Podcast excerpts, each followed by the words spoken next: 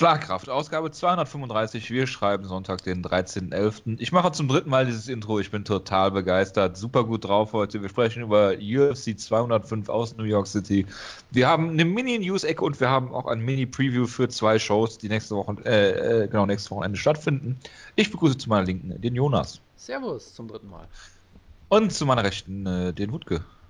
Das ist eigentlich erst das zweite Mal, dass wir bis zu dieser Stelle gekommen sind, aber okay, hallo. Ich finde faszinierend, dass du jedes Mal, wenn man ein Intro mit dir macht, was anderes erzählst. Das, das finde ich faszinierend. Ich bin halt ein Pro, ja. ich glaube, ein Pro würde genau das Gegenteil machen und immer das Gleiche erzählen. Und es so Ja, verkaufen, aber als das wäre es das erste Mal. Ja. Wie dem auch sei. Ich äh, will heute eine kurze Show machen aus äh, gegebenem Anlass. Einmal äh, verlief der Abend nicht so, wie ich es mir vorgestellt habe. Zum Zweiten habe ich mir äh, heute Morgen einen Hund zugelegt. Ähm, dazu nochmal mein äh, hervorragendes Jay-Z-Zitat. Ähm, I got 99 problems, but a bitch ain't one. Tete. Auf diesem Niveau wird es weitergehen in dieser Sendung. Wie heißt Und- sie denn jetzt? Sie heißt Penny, Penny, Oh. weil du sie da gefunden hast. weil sie so viel gekostet hat. Haben wir denn mittlerweile jetzt klären können, ob sie eine Do-Nothing-Bitch ist oder nicht? Nein, sie ist eine Do-Much-Bitch. Mein Beileid. Es geht, es ist okay. Ich kann euch ja mal ein Foto in unseren äh, berühmt-berüchtigten Gruppenchat posten. Nachdem da gerade schon eine handschriftliche Notiz von Wutke drin war. Ach stimmt, ich wollte ja auch noch was posten. Oh, das ist aber Ja, wie süß. Ein Hund, vermute ich mal. Ich habe noch nicht angeschaut. das ist ein Hund, ja. Okay. Oder ich bin über den Tisch gezogen worden. Wie dem auch sei. Ja, ich wusste ja immer, dass ich äh, Schlagkraft äh, mit einem Verrückten zusammen mache. Ähm, Wutke, was hältst du davon, dass wir mit Jonas diese Show machen müssen? Ähm, ja, ich mache diese Sendung jetzt schon länger mit dem Jonas. Deswegen, ich bin daran gewöhnt. Du jetzt noch nicht so sehr. Du bist ja erst gerade so seit ungefähr, glaube ich, 20 Folgen dabei. genau. Tatort gibt es seit 1000 Jahren, aber uns gibt es seit 20 Folgen, das ist richtig. Oder mich bei euch. Ja, genau. So fühlt sich das immer an. Du fühlt sich immer noch so frisch, jung und unverbraucht an. Das, das stimmt. Das sagen mir viele. Gut. Du bist jung und dynamisch. Ja, das, das sagen mir äh, allerdings eher wenige. Ich bin das genaue Gegenteil eines MMA-Kämpfers, würde ich fast sagen. Jetzt kommt auf den MMA-Kämpfer drauf an. Vielleicht Ja, wir reden ja gleich genau, über einige. Vielleicht bist du ja genauso wie Eddie Alvarez. Ja, das ist ein gutes Stichwort. Wer von euch möchte denn anfangen? Conor McGregor gegen Eddie Alvarez. Zweite Runde, TKO. Ich fand ja, Eddie Alvarez hat gut angefangen mit Leg Kicks. Ja, Das waren die ersten gefühlt 20 Sekunden und dann hat er den Kampf gekämpft, den Conor McGregor kämpfen wollte. Ähm, irgendwie, ich weiß nicht, ob sein Gameplan nicht aufgegangen ist, was er ja nachher gesagt hat, oder ob er überhaupt keinen hatte, oder ob er ihn einfach vergessen hat oder was auch immer. Auf jeden Fall ähm, hat der Conor sehr in die Karten gespielt. Also, was er ja scheinbar gesagt hat, ist, dass sein Gameplan wirklich Leg-Kicks und Ringen war. Äh, und dass er den Gameplan dann selber aus dem Fenster geschmissen hat, weil irgendwie. Er hat irgendwas erzählt. Weil er Eddie Alvarez ist. Vintage. Er hat quasi gesagt, McGregor war so entspannt und kämpfte da so locker, dass ich mich dann da hab von einlullen lassen oder so, keine Ahnung. Also, ähm, es könnte vielleicht auch daran liegen, dass, wie man das ja auch gesehen hat, äh, Takedowns gegen Conor McGregor holen ist dann doch nicht so einfach, vielleicht. Also, gerade wenn er halt seine Distanz mal gefunden hat. Von daher ähm, ist sicherlich durchaus vielleicht ein bisschen von beidem. Also, ja, Eddie Alvarez lässt sich durchaus gerne zu Brawls hinreißt oder, oder zu äh, wilden, wilden Kämpfen und so weiter und so fort. Gleichzeitig muss man einfach mal festhalten, Conor McGregor ist unfassbar gut. Was er hier abgezogen hat, war einfach der helle Wahnsinn, einfach nur. Und äh, deshalb, äh, was ich halt auch sehr schön fand, ich finde, du hast hier schon gemerkt, dass es irgendwie ein anderer McGregor war als, als früher noch. Ich glaube schon, dass der Nate Diaz-Kampf, die Kämpfe einen Unterschied gemacht haben, weil er hat ja, wann hat er ihn zum ersten Mal zu Boden geschlagen? In, innerhalb der ersten Minute, glaube ich schon, oder? Kann sein, ja. Und er hat Wen, ja Eddie Alvarez oder, oder Nate Diaz? Alvarez jetzt. Das war auf jeden Ja, Fall ich glaube schon. sehr Ja, ja, das war sehr, sehr schnell auf jeden Fall. Und er hat dann eben nicht diesen Fehler gemacht und komplett das Finish gesucht mit allem, was er hat, sondern er hat ja dann ganz be behutsam und beruhigt weitergekämpft, hat sich nicht aus der Ruhe bringen lassen, war nicht irgendwie übermütig und hat ihn dann trotzdem wunderbar ausgenockt. Also, das hätte er vielleicht vor dem ersten, ersten Diaz-Kampf auch ein bisschen anders gemacht. Also ich fand das schon schön zu sehen, dass du hier wirklich McGregor auf dem absoluten ja, Höhepunkt seines Schaffens hattest, so nach dem, was wir aktuell gesehen haben, seine, seine Power äh, überträgt sich auf jeden Fall auch im Lightweight, das hat man ja auch wunderbar gesehen. Und den musst du erstmal besiegen, das war schon unfassbar beeindruckend. Bitte. Wutke. Entschuldigung, ich war gerade ein bisschen abgelenkt. was mir bei Conor Gregor auch immer wieder auffällt, und das haben wir auch letzte Woche drüber gesprochen, ist, wenn er seinen Stil gehen kann, wenn er seinen Rhythmus findet und wenn er den Kampf diktieren kann, dann ist er unaufhaltsam. Und da, da erinnert, erinnert, erinnert, mich immer so, nicht von wie er reagiert, sondern wie gut er dann ist. An so einen Prime Vitor Belfort. Wenn Vitor Belfort seinen Stil gehen kann und wenn er, ihn, wenn er jemanden trifft und Blut riecht, dann ist er auch in der besten Phase nie zu stoppen gewesen und gewinnt den Kampf. Conor McGregor ist in der Hinsicht genauso. Natürlich ist er, wie er damit reagiert, anders. Er bleibt technisch, er ist, bleibt intelligent und wie er hier nach und nach Eddie Alvarez auseinandergeschraubt hat, das war schon beeindruckend. Und was man zu Eddie Alvarez einfach sagen muss, ist, ich glaube, selbst auf den ersten Knockout war der Kampf für ihn gelaufen. Er kam nie wieder in den Kampf rein und man kann schon sagen, es ist schon ziemlich hart und ziemlich beeindruckend, wie er mehr oder weniger anderthalb Runden danach noch auf Instinkt mehr oder weniger kämpfen kann, weil er war nicht mehr im Kampf aktiv. Der hätte auch normalerweise einfach da schon ausgenockt werden können. Die meisten Kämpfer wären in dem Moment schon ausgenockt worden. Aber der Alvarez ist halt ein hart, harter, harter Kerl. Der lässt sich nicht so einfach ähm, zu Boden schlagen und bleibt dann da liegen. Aber ja, Conor McGregor beeindruckend druckend ohne Ende, dass er auch immer und immer und immer wieder seine linke durchbekam, darauf Eddie Alvarez nie die Antwort fand. Und ich fand auch, dass er eigentlich ziemlich gut, gar nicht, gar nicht mal schlecht begonnen hat, aber sobald ähm, er jetzt drüber landete und sobald Conor McGregor dann dann Stil gehen kann, da hat er keine Chance mehr gefunden. Das war schon einfach beeindruckend. Und Conor McGregor hat diesen Kampf absolut verdient gewonnen. Er ist jetzt schon, das kann man einfach mal sagen, er ist eine Legende des Sportes, er ist einer der besten Mixed Martial Arts Kämpfer die die UFC je gesehen hat, die dieser Sport je gesehen hat. Und er ist jetzt der erste, ähm, erste UFC-Champion in zwei Gewichtsklassen gleichzeitig. Und das ist beeindruckend. Es ist natürlich immer so die Sache, er hat seinen Featherweight-Titel nie verteidigt, was ist der dann eigentlich wert? Aber das ist, ähm, das ist ein egal, Geschichte ist geschrieben worden. Es ist beeindruckend. Und Conor McGregor ist der größte Star, den die UFC je hatte und man merkt das auch immer wieder ein. Die sagten, es sind alle Rekorde gebrochen worden und er hat jetzt alle Karten in der Hand. Ich bin sehr gespannt, was die Zukunft bringt.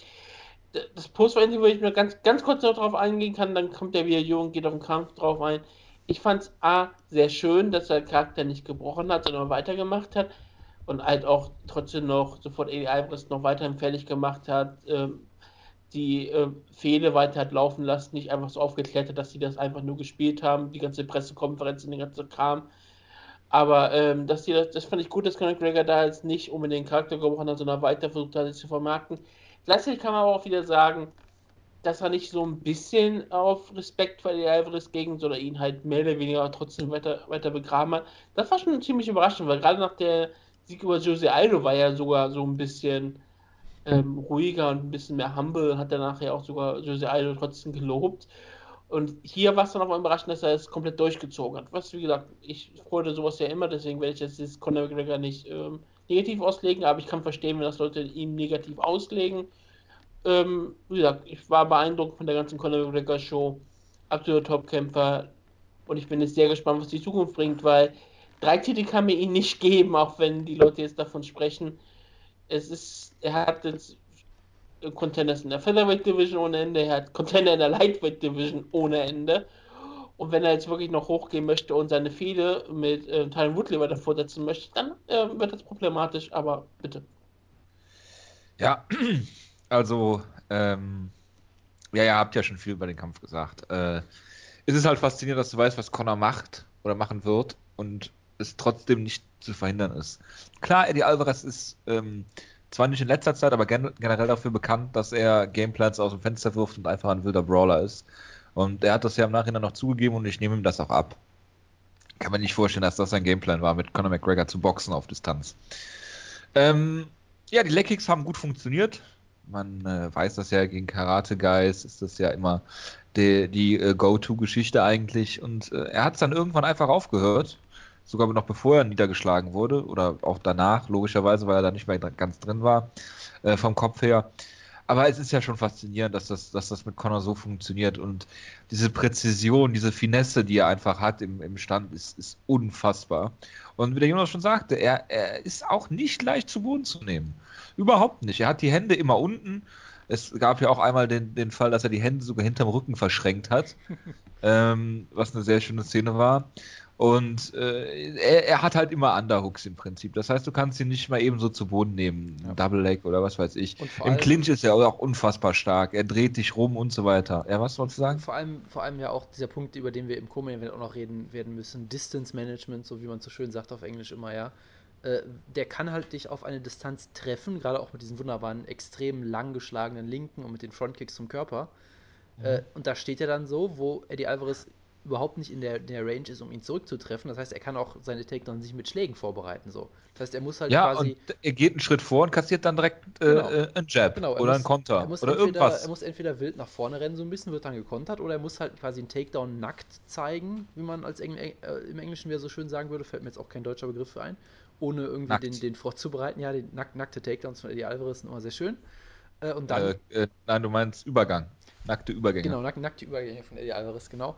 Ähm, und dann sind die halt auch einfach äh, zu antizipieren. Da kann man sie auch relativ gut ver ver verteidigen, gerade wenn, wie gesagt, die Hände eh schon unten sind. Also das ist halt dann wirklich, man muss ja auch mal sagen, diese, diese Finesse und die, dieser, diese Vielseitigkeit dieser, dieses Stils von McGregor, den darf man ja auch nicht, man sollte ja nicht so tun, als würde er einfach irgendwie wild äh, äh linke Hände auf einen einprasseln lassen oder so.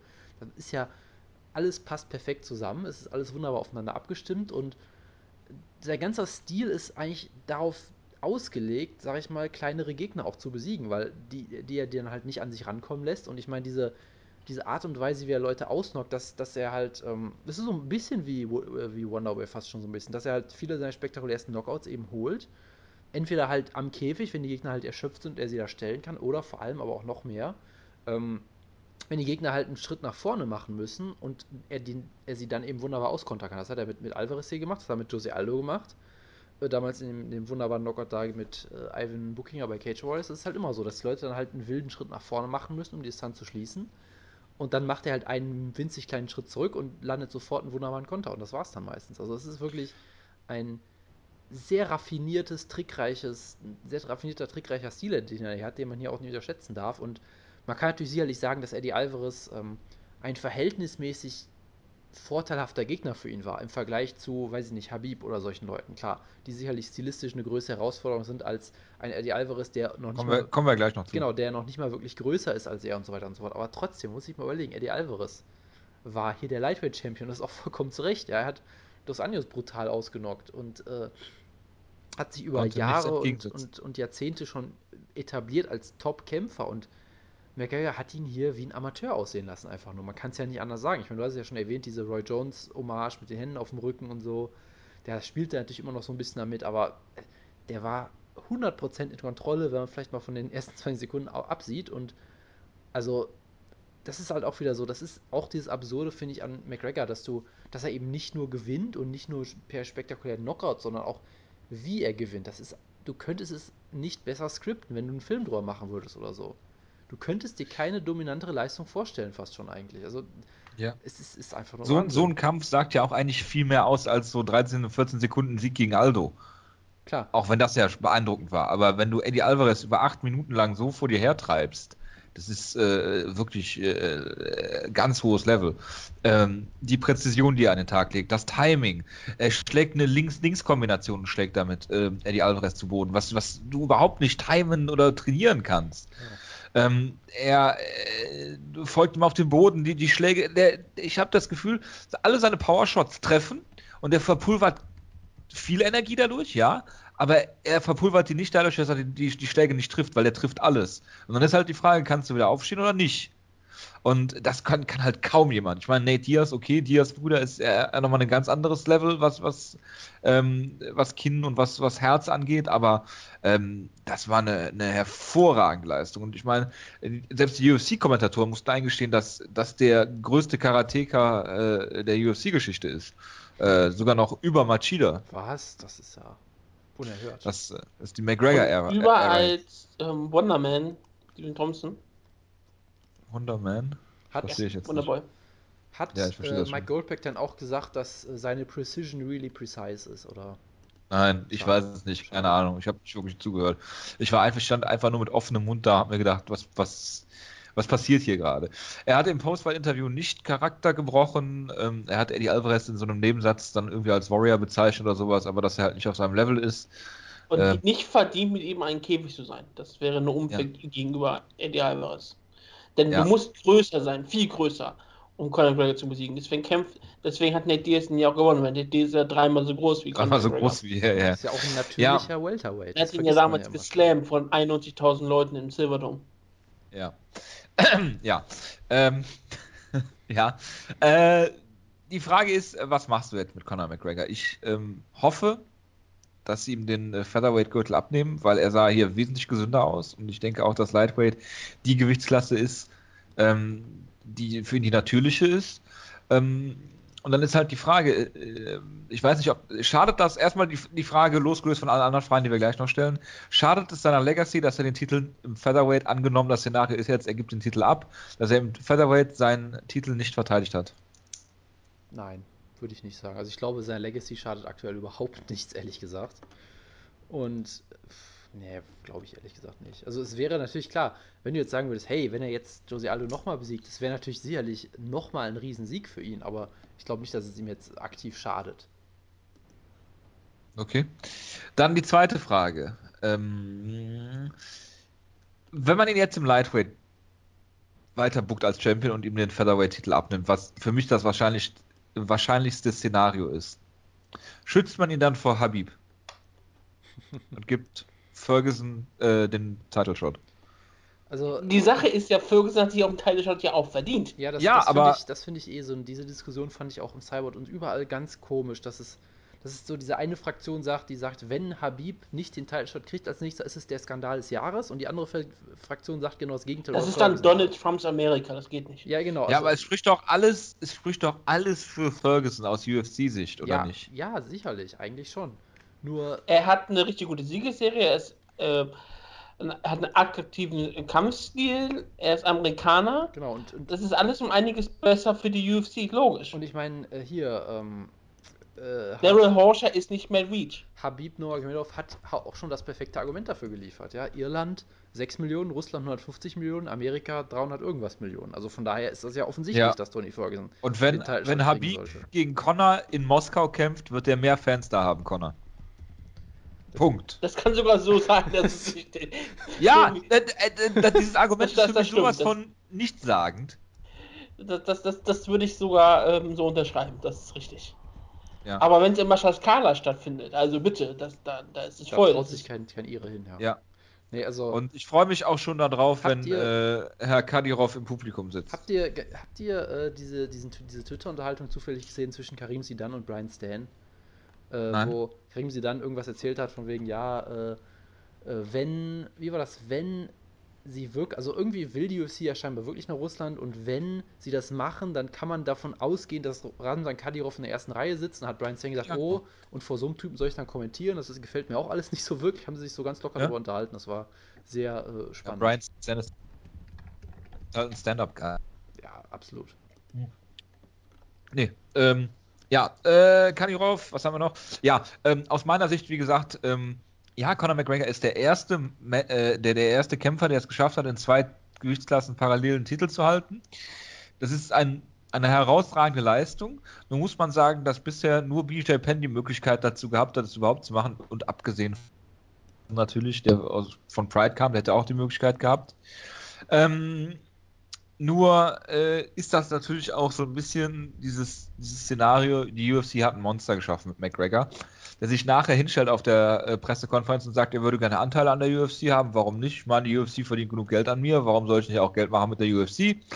Ähm, da hat er auch wohl irgendwie noch aufgezählt, wer so alles ähm, UFC-Anteile hat und warum sollte er nicht auch dazugehören? Ja, also da, das, das ist ja so eine Sache, die haben, das haben ja viele Leute gesagt, spätestens seit dem Moment, als, als er Jose Aldo besiegt hat. Die UFC hat, er hat ein Monster erschaffen so.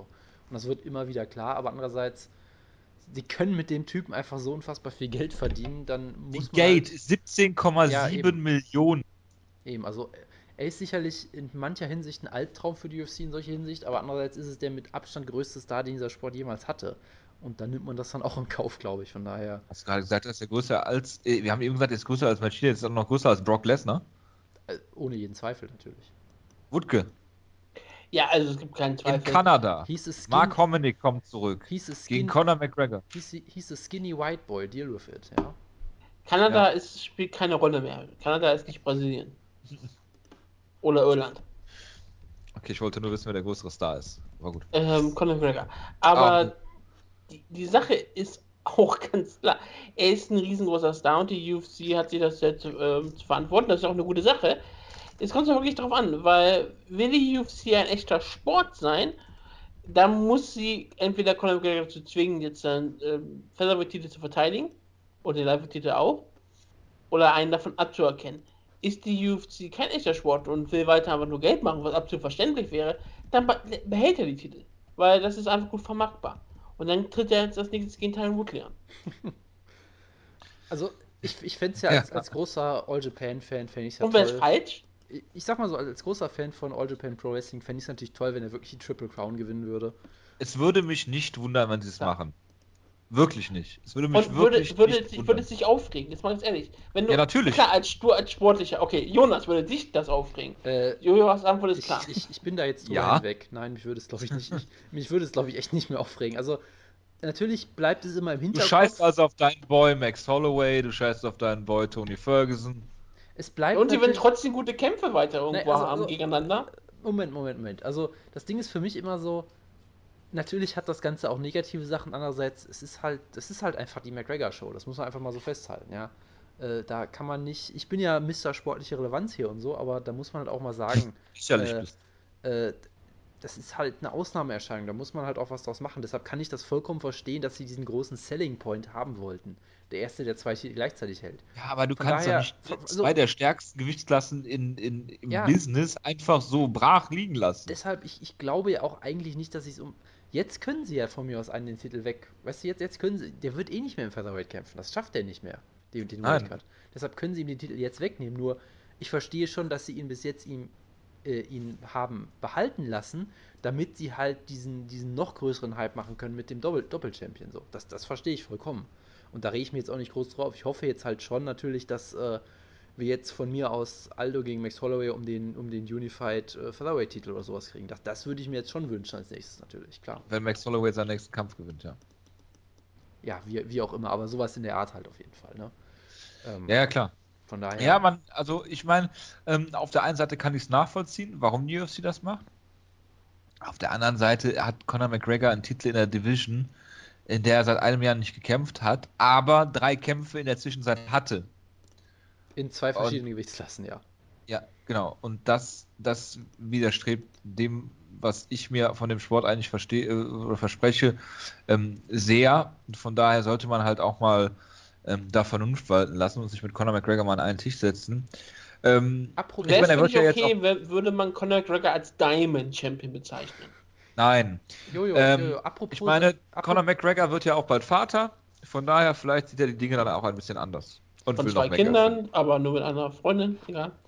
verdienen. Ja, danke, dass du das auch nochmal rausgeholt hast. Jojo, apropos. Jojo, apropos Sachen, die dir nicht gefallen. Was hältst du denn davon, dass Nate Diaz jetzt den nächsten Title Shot kriegen wird im Lightweight? Ich dachte im Welterweight, sie nehmen Tyron Woodley den einfach ab und sagen, das wäre natürlich auch geil, ja. Weil es war ja ein Draw, also gibt es eigentlich keinen Champion mehr. ja, genau. Das wäre das wär aber Ein wirklich Draw. geil, wenn sie sagen, ja, Draw, also Titel wird vakantiert und ihr kriegt beide keinen Title Shot, sondern wir stellen Genau. jetzt Conor McGregor und Nate Diaz um den vakanten. Das wäre mal richtig geil. Also wenn die das machen würden, würde ich es wieder abfeiern, weil das so absurd wäre. Äh, Sie machen Conor McGregor gegen Nick Diaz. Großartig, ja, genau. Nee, also, äh, wie gesagt, Aber man stellt sich mal vor, man stellt sich mal vor, noch ein geiles Szenario. Conor McGregor verteidigt seinen Featherweight-Titel und verfehlt das Gewicht. Tja, das äh, wäre, wäre alles sehr stark auf jeden Fall. Aber hey, stell dir mal vor, du kriegst dann 20% seiner, seiner Purse. Wäre natürlich auch nicht schlecht. Von daher, Und da er auch im Welterweight Ihm gehört bei der UFC, also deswegen wird das also, mit viel also dann kriegst du 20% seiner Anteile oder wie? auf Ja, jeden Wenn er das Gewicht er, verpasst. Das wäre auch eine geile Stipulation auf jeden Fall, ja.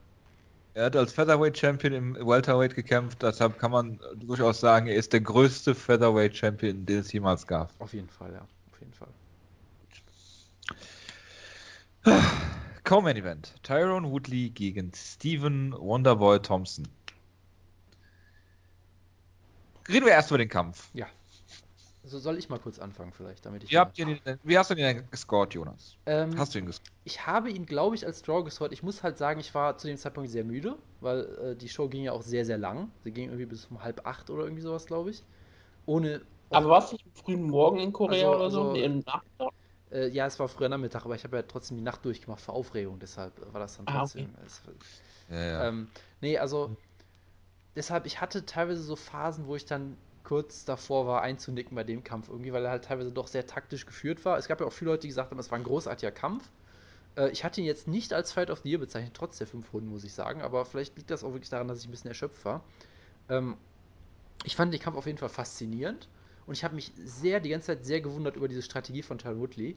Und ich habe wirklich mindestens fünfmal, im, also einmal pro Runde habe ich so ungefähr meine Meinung geändert. Ich habe angefangen damit, okay, das ist absolut brillant, was er hier macht.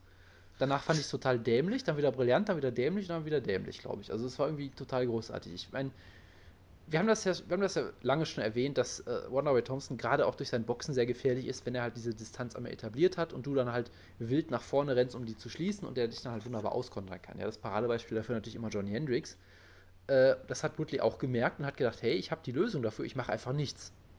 Ja. ja, ich zwinge einfach Steven Thompson, den Kampf zu führen und versuche dann ihn zu kontern, was natürlich schon eigentlich ziemlich, ziemlicher Smart-Style ist, wie ich finde. Das ist schon eigentlich eine ziemlich coole Idee. ja, das ist ähm, eine coole Idee, aber das kann auch richtig nach hinten losgehen. Ja, eben, ne? das, und ich finde, das hast du in diesem Kampf ja wunderbar beides gesehen, weil ich finde schon, dass du gemerkt hast, dass Steven Thompson ein bisschen verunsichert dadurch wirkte und sich eines, eines Großteils seines Arsenals irgendwie beraubt sah, hatte ich das Gefühl. Er hat ja deutlich weniger Aktionen gezeigt, als man die vielleicht sonst von ihm kennen würde. Und das lag halt auch großenteils daran. Also ich meine, die ersten zwei Minuten ist gefühlt nichts passiert einfach. Woodley stand da einfach an, am Käfig größtenteils rum. Ja, es, Stefan äh, Struve-esk habe ich es genannt, diese und- Nacht bei Twitter, dass er immer rückwärts in den Käfig Ja, genau, gelaufen genau. ist, ohne dass was passiert ist. Genau, und dann. Aber ich äh, meine, das hat er gegen, gegen, gegen Lawler ja auch gemacht, ne? Äh, gegen Lawler weiß ich nicht mehr. Er hat es gegen Roy McDonald, glaube ich, gemacht. Und da hat es halt überhaupt nicht geklappt, zum Beispiel. Also, es ist durchaus so eine gewisse Tendenz von ihm, aber es steckt ja was dahinter, weil du hast ja auch gemerkt, dass Ray Thompson auch sehr lange in der ersten Runde nichts gemacht hat an Aktionen. Dann hat er einen Kick versucht, wurde sofort gekontert zu Boden genommen. Und hat dadurch die Runde, Ja. erste Runde verloren, wo ich mir dachte, okay, das ist eine brillante Strategie von Woodley, dass er, dass er Thompson so aus dem Kampf nimmt, weil Thompson weiß genau, was er machen muss, wenn Leute auf ihn zurennen. Und dann kann er das gut kontern und so. Aber wenn du, wenn, wenn du ihn zwingst, den Kampf zu führen, dann ist es durchaus schwierig. Gerade weil äh, Woodley dafür natürlich auch prädestiniert ist, weil niemand ist so explosiv, tut mir leid, aber ich muss es nochmal sagen, wie Woodley, ja. Der hat, also was der teilweise. Braucht der nicht leid tun. Ja, aber was der teilweise für Konter rausgehauen hat, war doch schon abenteuerlich irgendwie. Also mit so einer Geschwindigkeit, da hat er ja wirklich Wonderboy ein paar Mal richtig äh, blind erwischt, ja. Weil er halt einfach so schnell dann doch die Distanz schließen kann. Das heißt, es war dann doch ein sehr gefährliches Spiel für ähm, Wonderboy. Nur das Komische war halt, es hat irgendwie immer kurz geklappt und dann wieder überhaupt nicht. Also in der zweiten, dritten Nein, Runde. er hat's, er hat's ja, er hat's ja gar nicht erst wieder probiert, oder? Ja, oder so. ich meine, er hat, er hat in der vierten Runde, glaube ich, hat er ihn ja zu Boden geschlagen, Ja, ne? genau, genau. Da hat er ihn brutal zu Boden geschlagen, wo ich kurz davor war, meinen Laptop gegen die Wand zu werfen, weil ich gedacht habe, was Tyron Woodley hier macht, kann doch nicht funktionieren. Erste Runde, okay, er fängt einen Kick, ähm, nimmt ihn zu Boden, deckt ihn mit Ground Pound ein zum Körper, brutal, gewinnt die Runde locker. Ähm, alles gut, kann ich verstehen. Wonderboy Thompson, erste Runde einen Schlag gezeigt, glaube ich. So. Und dann ähm, gibt Tyron Woodley ja im Prinzip zwei Runden klar ab, indem er auch dann nur rückwärts von Käfig läuft und nichts passiert. Und wo ich dann sage, okay, Woodley, äh, du musst jetzt was tun und dann äh, finde ich ja den Kampf fast. Ja, genau, das, Und, das meine ich. Also, das, das war halt irgendwie so, so total zwischen Genie und Wahnsinn irgendwie, weil in der ersten Runde hat es genau funktioniert. In der zweiten stand er halt da und hat sich outstriken lassen, in der dritten auch, wobei ich ehrlich gesagt sagen muss, ich fand jetzt nicht, dass er deklassiert wurde. Gerade in der dritten Runde hat er, finde ich, einige gute Konter auch gelandet. Er hat die Runde, Ja, aber er hat finde ich, klar verloren. Ja, er hat sie verloren, aber er hat sich jetzt auch nicht ganz schlecht angestellt. Aber trotzdem dachte ich mir halt, okay, diese Strategie von Woodley in der ersten Runde war eine gute Idee, jetzt ist es eine Katastrophe. Und dann knockt er ihn fast aus in der vierten Runde. Da dachte ich mir so, okay, Woodley ist, ist doch ein Genie, er hat doch den Weg gefunden, um, um Wonderboy zu besiegen. Und dann in der fünften Runde steht er wieder da und macht nichts. Und dann dachte ich Ja, mir, aber die vierte Runde müssen wir auf jeden Fall noch reden. ja, genau, also, also das wollte Ähm. ich halt nur nochmal sagen, dass dieser Kampfverlauf so total absurd war für mich einfach nur. Äh, trotzdem halt sehr enger Kampf auf jeden Fall, das kann man halt nicht festhalten. Sehr faszinierender Kampf, auch wenn teilweise halt lange Zeit nicht unbedingt was passiert ist, gerade in, in der zweiten, dritten Runde so. Aber dadurch, dass er halt so eng war, war dann doch ziemlich packend und äh, doch, doch faszinierend irgendwie. Er hatte ja eine Guillotine in der vierten Runde, die war unfassbar tief. Jupp. Und da konntest du mir eigentlich nur zwei Szenarien ausmalen. Und das hat Joe Rogan eigentlich auch schön beschrieben, nachdem er einen Rogan Jinx nach dem nächsten gemacht hat. Entweder Tyron Woodley finisht die Guillotine, die wirklich, wirklich, wo ich keine Ahnung habe, wie Wonderboy Thompson da wirklich wieder rausgekommen ist. Und die zweite ist, wenn er es jetzt nicht schafft, hat er den Kampf eigentlich schon verloren, weil er seine Arme danach vergessen kann. Gerade Tyron Woodley, der dafür bekannt ist, ja nicht in den, in den späteren Runden wirklich noch gut auszusehen. ähm, hat hier in, der- in der vierten Runde, der Championship-Runde, äh, es geschafft, wunderbar Thompson äh, am Rande einer Niederlage zu haben, weil er ihn fast ausgenockt hat und danach fast submitted hat. Ähm, ja, und dann gibt er halt die fünfte Runde halt wieder ab. Und mein Score war halt auch 47, 47 mit einer 10-8 in der äh, vierten, in der ersten eine 10-9 für Woodley, alle anderen 10-9 an, an Thompson. Ja, und das macht dann halt natürlich unterm Strich was? 47, 47, die auch zwei Punkte starten mit anderen Scores. Genau. Und Ah. da es ja zwei Draws gibt, hat natürlich dann Ty Woodley den Kampf gewonnen. Das ist doch alles soweit äh, verständlich. oder? möchtest, möchtest du noch was zum Kampf sagen? Habt ihr gar nicht gemerkt, dass ich gerade eben ganz weit weg war? Nein? Mein PC ist neu gestartet. Ah, sehr gut. das macht ja War nicht ein Anruf, aber weil ihr scheinbar so intensiv über den Kampf geredet habt, konnte ich kurz mal zwei Minuten scheinbar weg sein und habe mich wieder in den Anruf angemeldet. Ich hoffe, gesagt, mal, okay. ich hoffe mal, dass die Aufnahme jetzt nicht irgendwie ausgesetzt hat, aber sie scheint noch zu laufen. Des, deswegen sage ich es dir, ja. Das, aber ähm, es läuft ja Das war scheinbar. dieses, dieses Lied, was eben war. Ja. Nee, ganz ehrlich, das war ganz, ganz Warum hast du lustig. einen neuen Rechner und der muss neu starten? Was ist los? Ähm, ich weiß nicht, warum er neu gestartet ist. Ich glaube, weil er ein Update gemacht hat und äh, dieses, ähm, ich habe nicht umgestellt, dass er nicht spontan, er hat, glaube wollte das, er hat bestimmt irgendwann mal ein Update gemacht. Ich habe gesagt, okay, ich starte in ein paar Stunden neu und mir ist es dann nicht aufgefallen, dass ich, ich habe vielleicht nicht drauf geachtet, dass er gesagt hat, dass er jetzt gerade neu startet. Gut. Auch ich mache gerne mal Fehler, wenn ich einen Podcast höre und ich bin sehr gespannt davon, was Jonas über Steven Wonderboy Thompson zu sagen hat. Äh, ich bin fertig damit. Ich weiß, Ja. ähm, Jonas, äh, Jojo wollte noch kurz meine Meinung haben. Was Du mich immer wieder beeindruckt, ja eh nicht. was mich immer wieder beeindruckt, ist wirklich die rohe Kraft von Tyron Woodley, wie er es immer wieder auch schafft und wie er es jetzt geschafft hat, dies auch wirklich mit Technik zu verbinden.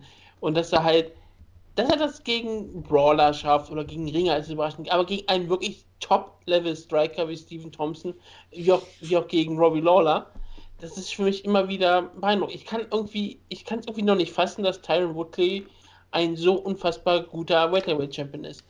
Und auch das absolut zu Recht ist, weil für mich ist er, für, für mich ist er immer dieser Gatekeeper-Typ, immer dieser solide Strikeforce-Fighter, der gut ist, aber nicht ähm, zu den Besten der Welt zählt. Aber es scheinbar ist das normal in der Welterweight Division, dass ähm, nach Robbie Lawler, der für uns ja auch alle sehr überraschend auf einmal einer der besten Champions aller Zeiten wurde.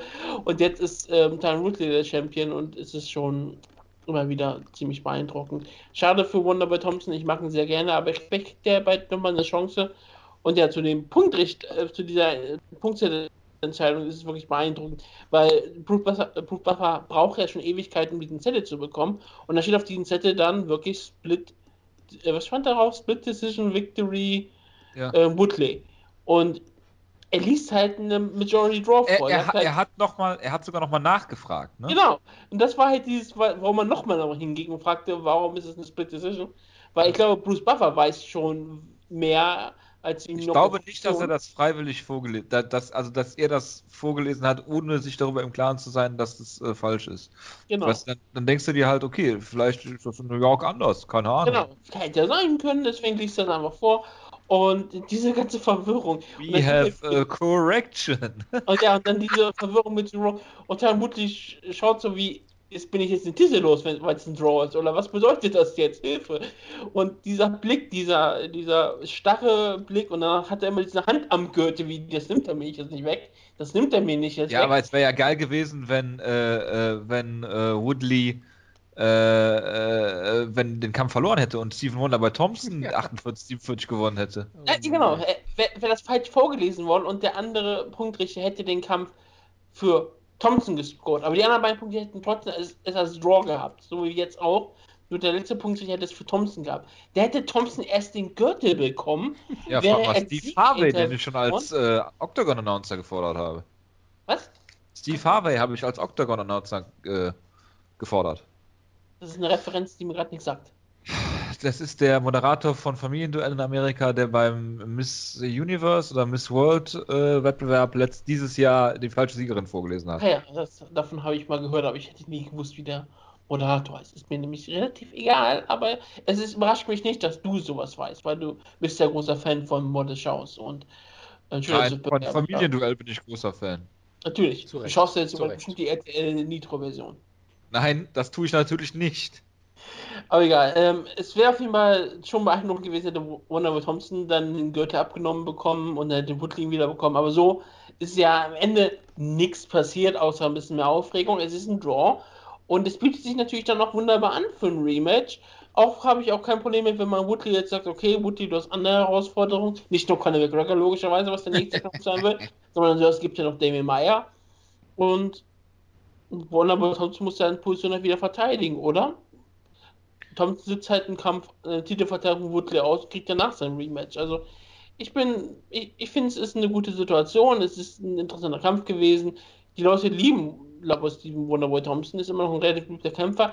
Ich glaube, es ist, beide Kämpfer sind immer noch nicht in der Position, außer wenn Woodley gegen McGregor kämpft, dass es wirkliche Headline-Kämpfer sind auf Pay-Per-Views, aber so als Kummer-Event sind sie, glaube ich, ideal. Gerade Teil Woodley ist da echt ziemlich gut, weil ich glaube, Woodley hat das Potenzial, ein interessanter Charakter zu sein.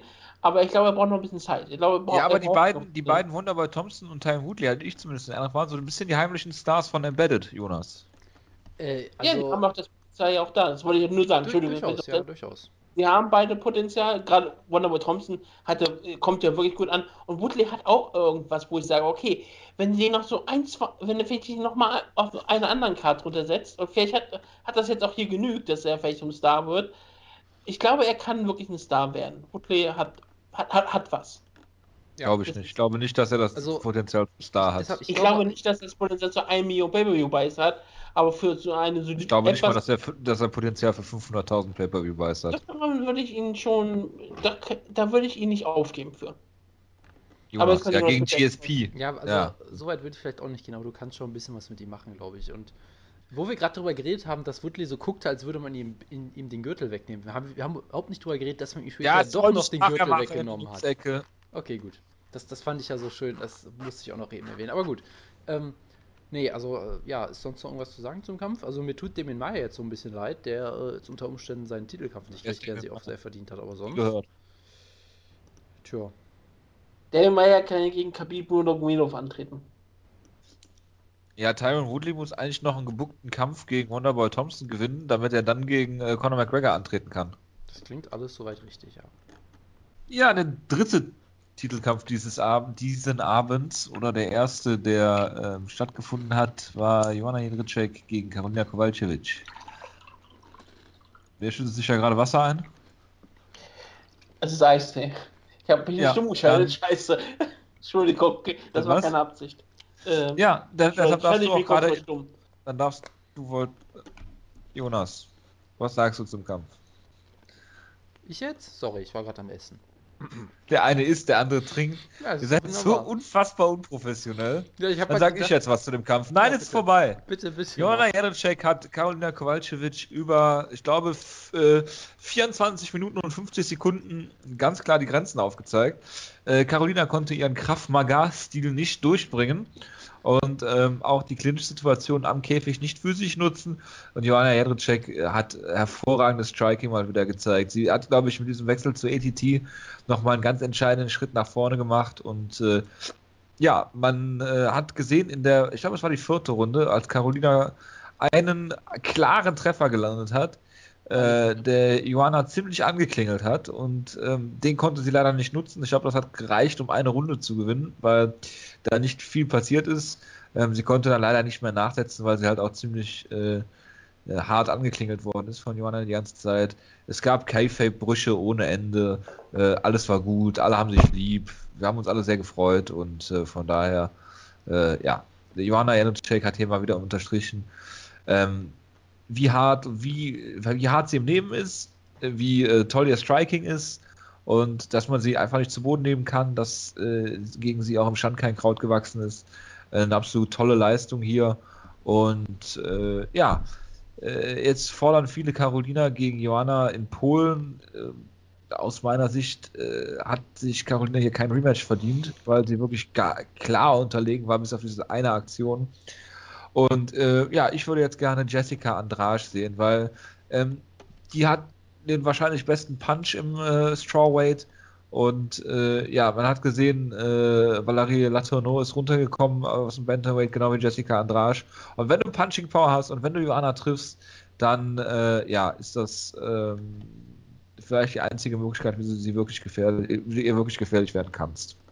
Ja, ich, das Irre ist ja auch ein bisschen wie bei Jonna Jerichek, sie ein bisschen auch was dreht. Früher hat sie halt auch die Leute auch brutal ausgenockt und ähm, fertig gemacht. Jetzt wird sie langsam mit so einer Kämpferin, die die Kämpfe zwar gewinnt, aber Ja, die gut, Herausforderin. Was? Die, die, ich muss dazu sagen, die Herausforderinnen, die sie K.O. geschlagen hat, waren vielleicht auch nicht wirklich auf ihrem Niveau. Ja, klar. Ich sag auch nichts dagegen. Ich finde es ich find's eher nur irre. Weil ähm, jetzt wird sie ja so eine Kämpferin, wo man nach, danach immer sagt, okay, die Herausforderin war besser, als wir gedacht haben. Oder dass die Herausforderin auch in der Niederlage eigentlich was gewinnt. Bei Latourneux hat man danach gesagt, wie gut sie eigentlich war und wie beeindruckt man von ihrer Leistung war. Und auch die meisten Leute hier sagen immer noch, oh ja, Karolina Kowalkiewicz war eigentlich ziemlich stark und hat eigentlich einen guten Kampf abgeliefert. Sie war halt einfach äh, ihr unterlegen, aber sie hat ja einen echten Kampf gegeben. Sie hatte zwar am Ende keine Chance gehabt, aber als sie diesen Headkick gelandet hat, hat sie auf einmal eine Möglichkeit gehabt. Ich fand das schon ziemlich interessant, wie sich, ähm, wo man so wirklich Angst hat, ob Joanna jetzt äh, alle Kämpferinnen ausnockt. Es ist mehr so geworden, wie dass sie jetzt auch eine Kämpferin ist, die über Decisions geht, aber halt über meistens ziemlich dominante Decisions. Und es gibt auch keinen Zweifel dran, dass sie die beste Kämpferin in der Gewissheit ohne jeden Zweifel ist. Also, ähm, Zweifellos, Ja. ohne jeden Zweifel. ja, zweifellos nicht in Zweifel. Man muss das auch manchmal doppelt sagen, um auch mal klar auszudrücken, wie gut sie ist. Ähm, Caroline hat ja auch immer häufig die Hände hinterm Rücken gehabt. Das fand ich bei ihren, Entw- bei ihren, wenn sie im Käfig steht, immer so schön. Die sieht da immer so aus, als hätte sie eigentlich. Sie sieht nicht aus wie eine Kämpferin, die gleich irgendwie losgeht und richtig brutal ist. Als sie rauskam, hat sie ja fast auch Tränen in den Augen gehabt. Also ich fand das ähm, schon immer sehr beeindruckend bei Carolina. Sie wirkt so ruhig und so, so gelassen. Und dann ist sie trotzdem mal Kampf bei 100 Prozent. Also sie ist ja dann nicht irgendwie überwältigt worden. Sie hatte zwar in dem Sinne lange Zeit einfach keine Chance gehabt gegen Johanna und kam halt nie mit ihr zurecht. Aber sie war den ganzen Kampf über da. Hat in der vierten Runde diesen wunderbaren Heckkick gelandet, mit dem sie auch ähm, Johanna ziemlich hart zugesetzt hat. Also sie hat ihr auch wirklich schwere Wunden zugefügt hat. Man sagt, und wenn man nur auf die Gesichter schauen würde, würde man sagen, Caroline hat den Kampf gewonnen. Aber darum geht es ja beim Mixed Martial Arts nicht. Aber es ist schon, ähm, sie hat gezeigt, dass sie durchaus auch gefährlich sein kann, falls Jędrzejczyk mal nie aufpasst. Und das ist schon ziemlich gut. Und ja, was wir jetzt in Zukunft macht, ist halt ist mal eine Frage. Sie hat halt jetzt alle Top-Kämpferinnen besiegt. Bis auf äh, jetzt eine Jessica Andrade, Großnummer Juniors, Teixeira Torres, das sind aber die letzten, die sie nicht besiegt hat. Und Jessica Andrade hat, äh, ist beeindruckend bisher in Strawweight gewesen. Das wäre wahrscheinlich wirklich eine gute Herausforderung. Ich würde den Kampf auch gerne sehen. Hat die Kampf gebucht? Ich wüsste jetzt spontan nicht. Ich schaue mal nach, wenn Jonas. Guck doch mal bei. Topology nach. Ich schaue, ich schaue sowieso einfach nach, während Jonas was jetzt zum Kampf sagt. Ja, also eigentlich wurde zu dem Kampf das meiste schon gesagt, weil es gibt halt nicht so viel dazu zu sagen im Prinzip. Ich fand, Jana Redicek sah hier verdammt gut aus, eigentlich bis auf ja, diese, diesen, einen, diesen einen harten Schlag, den sie halt genommen hat im Prinzip und sah sonst wirklich unfassbar gut aus und sicherlich nochmal vermutlich eine Stufe besser. Ich meine, diese Kombination war natürlich sehr schön. Die, äh, die, diese Schlagfrequenz ist einfach unfassbar, gerade mit den Legkicks vor allem auch. Ich fand, sie im Clinch unfassbar gut aus, was ja gerade auch in, in Carolinas letzten Kampf ihre große Stärke war, hat die überhaupt keine Chance gehabt, so richtig. Ähm, da, also es war wirklich einfach ein schöner Kampf, er war halt relativ einseitig und wurde dann in der vierten Runde auf einmal doch nochmal plötzlich etwas dramatischer. Das war natürlich dann, äh, hat den Kampf nochmal auf ein etwas anderes Level gehoben, so gesehen. Und ja, ich meine, Joanna Jędrzejczyk hat wieder bewiesen, dass sie die klare Nummer 1 ist. Karolina Kowalkiewicz hat sich hier auch auf jeden Fall ordentlich verkauft, wobei ich halt auch sagen würde, dass sie, ich meine, es gab, glaube ich, sogar manche Leute, die selbst die vierte Runde an Joanna gegeben haben, was ich jetzt nicht weiß, ich das so unterschreiben würde, aber selbst da hat Bei sie den ja- Punktrichtern waren sie alle ja bei ähm, ja, ja, genau, ich weiß, aber, äh, einige, ich glaube, Media-Scores. Ähm, weil sie selbst da ja die, meist, die meisten Treffer immer noch gelandet hat. Also von daher, es war jetzt keine wahnsinnige Leistung von Carolina in dem Sinne, dass sie halt klar verloren hat, aber trotzdem hat sie halt immer noch Paroli gebieten, hat, hat viel ein, eingesteckt, hat immer weiter versucht, den Kampf zu gewinnen, das natürlich auch sehr beeindruckend ist auf, auf so eine Art und Weise.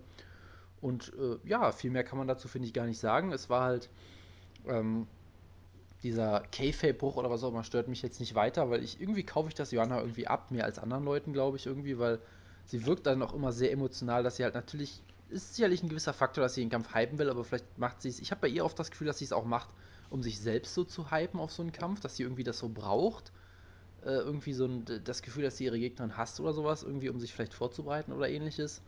Wohingegen ist halt bei manchen Leuten schon etwas transparenter ist oftmals, von daher stört mich das jetzt auch nicht wirklich. Aber ist ja eh, Aber- eher so Wutges Thema. Ähm, Genau, Wutke. Ich habe nämlich eine Frage an den Wutke. Bist du Das fertig? ist doch oder häufig willst du noch in meinem Podcast. Wutke, hast du gesehen, dass in einer Szene ähm, Joanna ihr Topf verrutscht ist und äh, Carolina es gesehen hat, nicht weitergekämpft hat und es danach einen Glove-Touch gab? Da sind zwei wichtige Wutke-Themen dabei. Erstens K-Fape und zweitens Frauenbekleidung. Möchtest du dich kurz dazu äußern? Hätte das jetzt wirklich sein müssen. Ja, Käfig ist, sind mir noch immer, das. immer schrecklich. Und wenn man nicht betrügt, dann kann man auch nicht gewinnen. Das haben wir auch im nächsten Kampf nebenbei. Das, das, Deswegen ist das ist das wichtig. Yolo Romero-Credo? Es ist generell das Credo des Mixed Martial Arts. keine Ahnung, wovon du gerade redest. Ja. Äh, bevor wir, bevor wir ähm, zu dem nächsten Kampf kommen, äh, noch eine Frage. Die drei Titelkämpfe. Für mich, ich fand sie sehr anstrengend zu gucken. Ähm, aus dem Grund, dass es 5 Uhr morgens war und ich um 9 Uhr einen Hund abholen musste, aber das nur nebenbei. Ähm, also es um 5 Uhr angefangen denn hat. Ich hab geschlafen noch? Um halb, äh, um halb acht war die Show vorbei. Nee. Ich Okay. glaube nicht wirklich. Ich habe mich noch eine halbe Stunde hingelegt. Ähm, wie dem auch sei, ich fand den Frauenkampf, der war völlig in Ordnung, der war äh, gut anzusehen eigentlich, außer dass es halt morgens früh war. Ähm, bei der Crowd ist er, glaube ich, nicht so gut weggekommen, aber äh, okay, meinetwegen. Woodley gegen Thompson, Jonas, Fight of the Year Kandidat. Äh, habe ich doch eben schon gesagt, nein, für mich nicht. Aber so, ich war halt ja, zu dem Zeitpunkt auch sehr müde. Okay, ich fand, äh, jemand hat es äh, Instant, erstes Instant Classic im MSG genannt. Das finde ich in Ordnung. Äh, Fight of the Year Kandidat ist es für mich nicht. Äh, aber es war ein sehr guter und vielleicht auch, ich glaube, ja, hat Fight of the Night gewonnen. Das finde ich äh, gerechtfertigt. Und ja, Conor McGregor im Main Event, äh, da braucht man nicht großartig was zu sagen. Und ich glaube, auch der Rest der Show hat natürlich delivered. Ja, Ja, ich diese, meine, wir kommen ja jetzt zum, zum Highlight der Show, oder? Ja, Zum Highlight dieses Podcasts auf jeden Fall. Ich weiß nicht, ob das Highlight der Show war. Ich, ich habe überhaupt keine Ahnung, wovon ihr gerade redet. Es geht um äh, Joel Romero gegen Chris White. Stopp, stopp, stopp, stopp, stopp. Entschuldigung, ich muss gerade an die Schreibweise von Wut gedenken. Ja, Stopp, stopp, ich, ich, ich möchte erstmal eine Sache. Die Aufnahme zu Ende, das ist aber schade. Nein, nein, ich Hast du möchte... Internetprobleme, Jonas? Ne, hallo, Ah. hallo, hört ihr mich noch? Hallo, hallo, was? Nee, äh, lass einfach. Ja, Jonas, wir haben gerade schon über den Kampf gesprochen. Raquel Pennington gegen Michael Tate. Ist, Ähm, hallo? Das, Ja. äh, das jetzt wolltest du was sagen. Jonas? Ja, also ich möchte erstmal eine Sache sagen, ja. Ja. Ihr habt ja oft euch abschätzig ge geäußert über, über YOLO, über, über den Jesus selber, aber ich muss euch eine Sache sagen. Lieber Jojo, lieber Wutke, ich liebe euch. Ja, I love you. Ich bin, ich bin, ich bin so, ihr könnt, ihr könnt YOLO beleidigen, ich, ich zeige euch einfach nur Liebe. Genauso wie YOLO. Auch es während macht, ja. Jojo gerade vom Rechner steht, mit beiden Mittelfinger ausgestreckt, Das, das so ungefähr. plausibel, ja. das zieht sich und Romero hat es geschafft. Mitten ins Gesicht und hat die Mittelfinger ausgestreckt. Jolo Romero hat es geschafft, dass ich Michael Bisping sympathisch finde. Das ist, das ist schon, äh, das, das sagt sehr, über, sehr viel über deinen Hass aus. Also, ich, ich könnte ja jetzt auch. Äh, Ja, ich verstehe bis heute noch nicht, warum du Jolo Romero magst. Der ist alles, was du nicht magst. Deswegen mag er ihn ja, glaube ich. Das ist so wie das ist, ich und Tim Kennedy. das Pick sind so Sachen, poison, die man, ne? die man nicht unbedingt verstehen kann oder muss. Das ist halt einfach so, ja.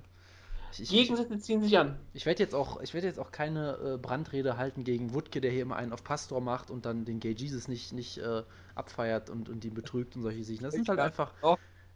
Ihr- habt halt Schlimmer. gesündigt, ja, ihr habt gesündigt und ihr wurdet hier dafür bestraft, aber YOLO ist halt ein, ein liebender Gott, er verzeiht euch. Eure Sünden sind vergeben und jetzt äh, mö möchte Wir können, uns ja mal, wir können uns ja mal darüber unterhalten, wie viel äh, Kirchensteuer ich im Jahr zahle, Jonas.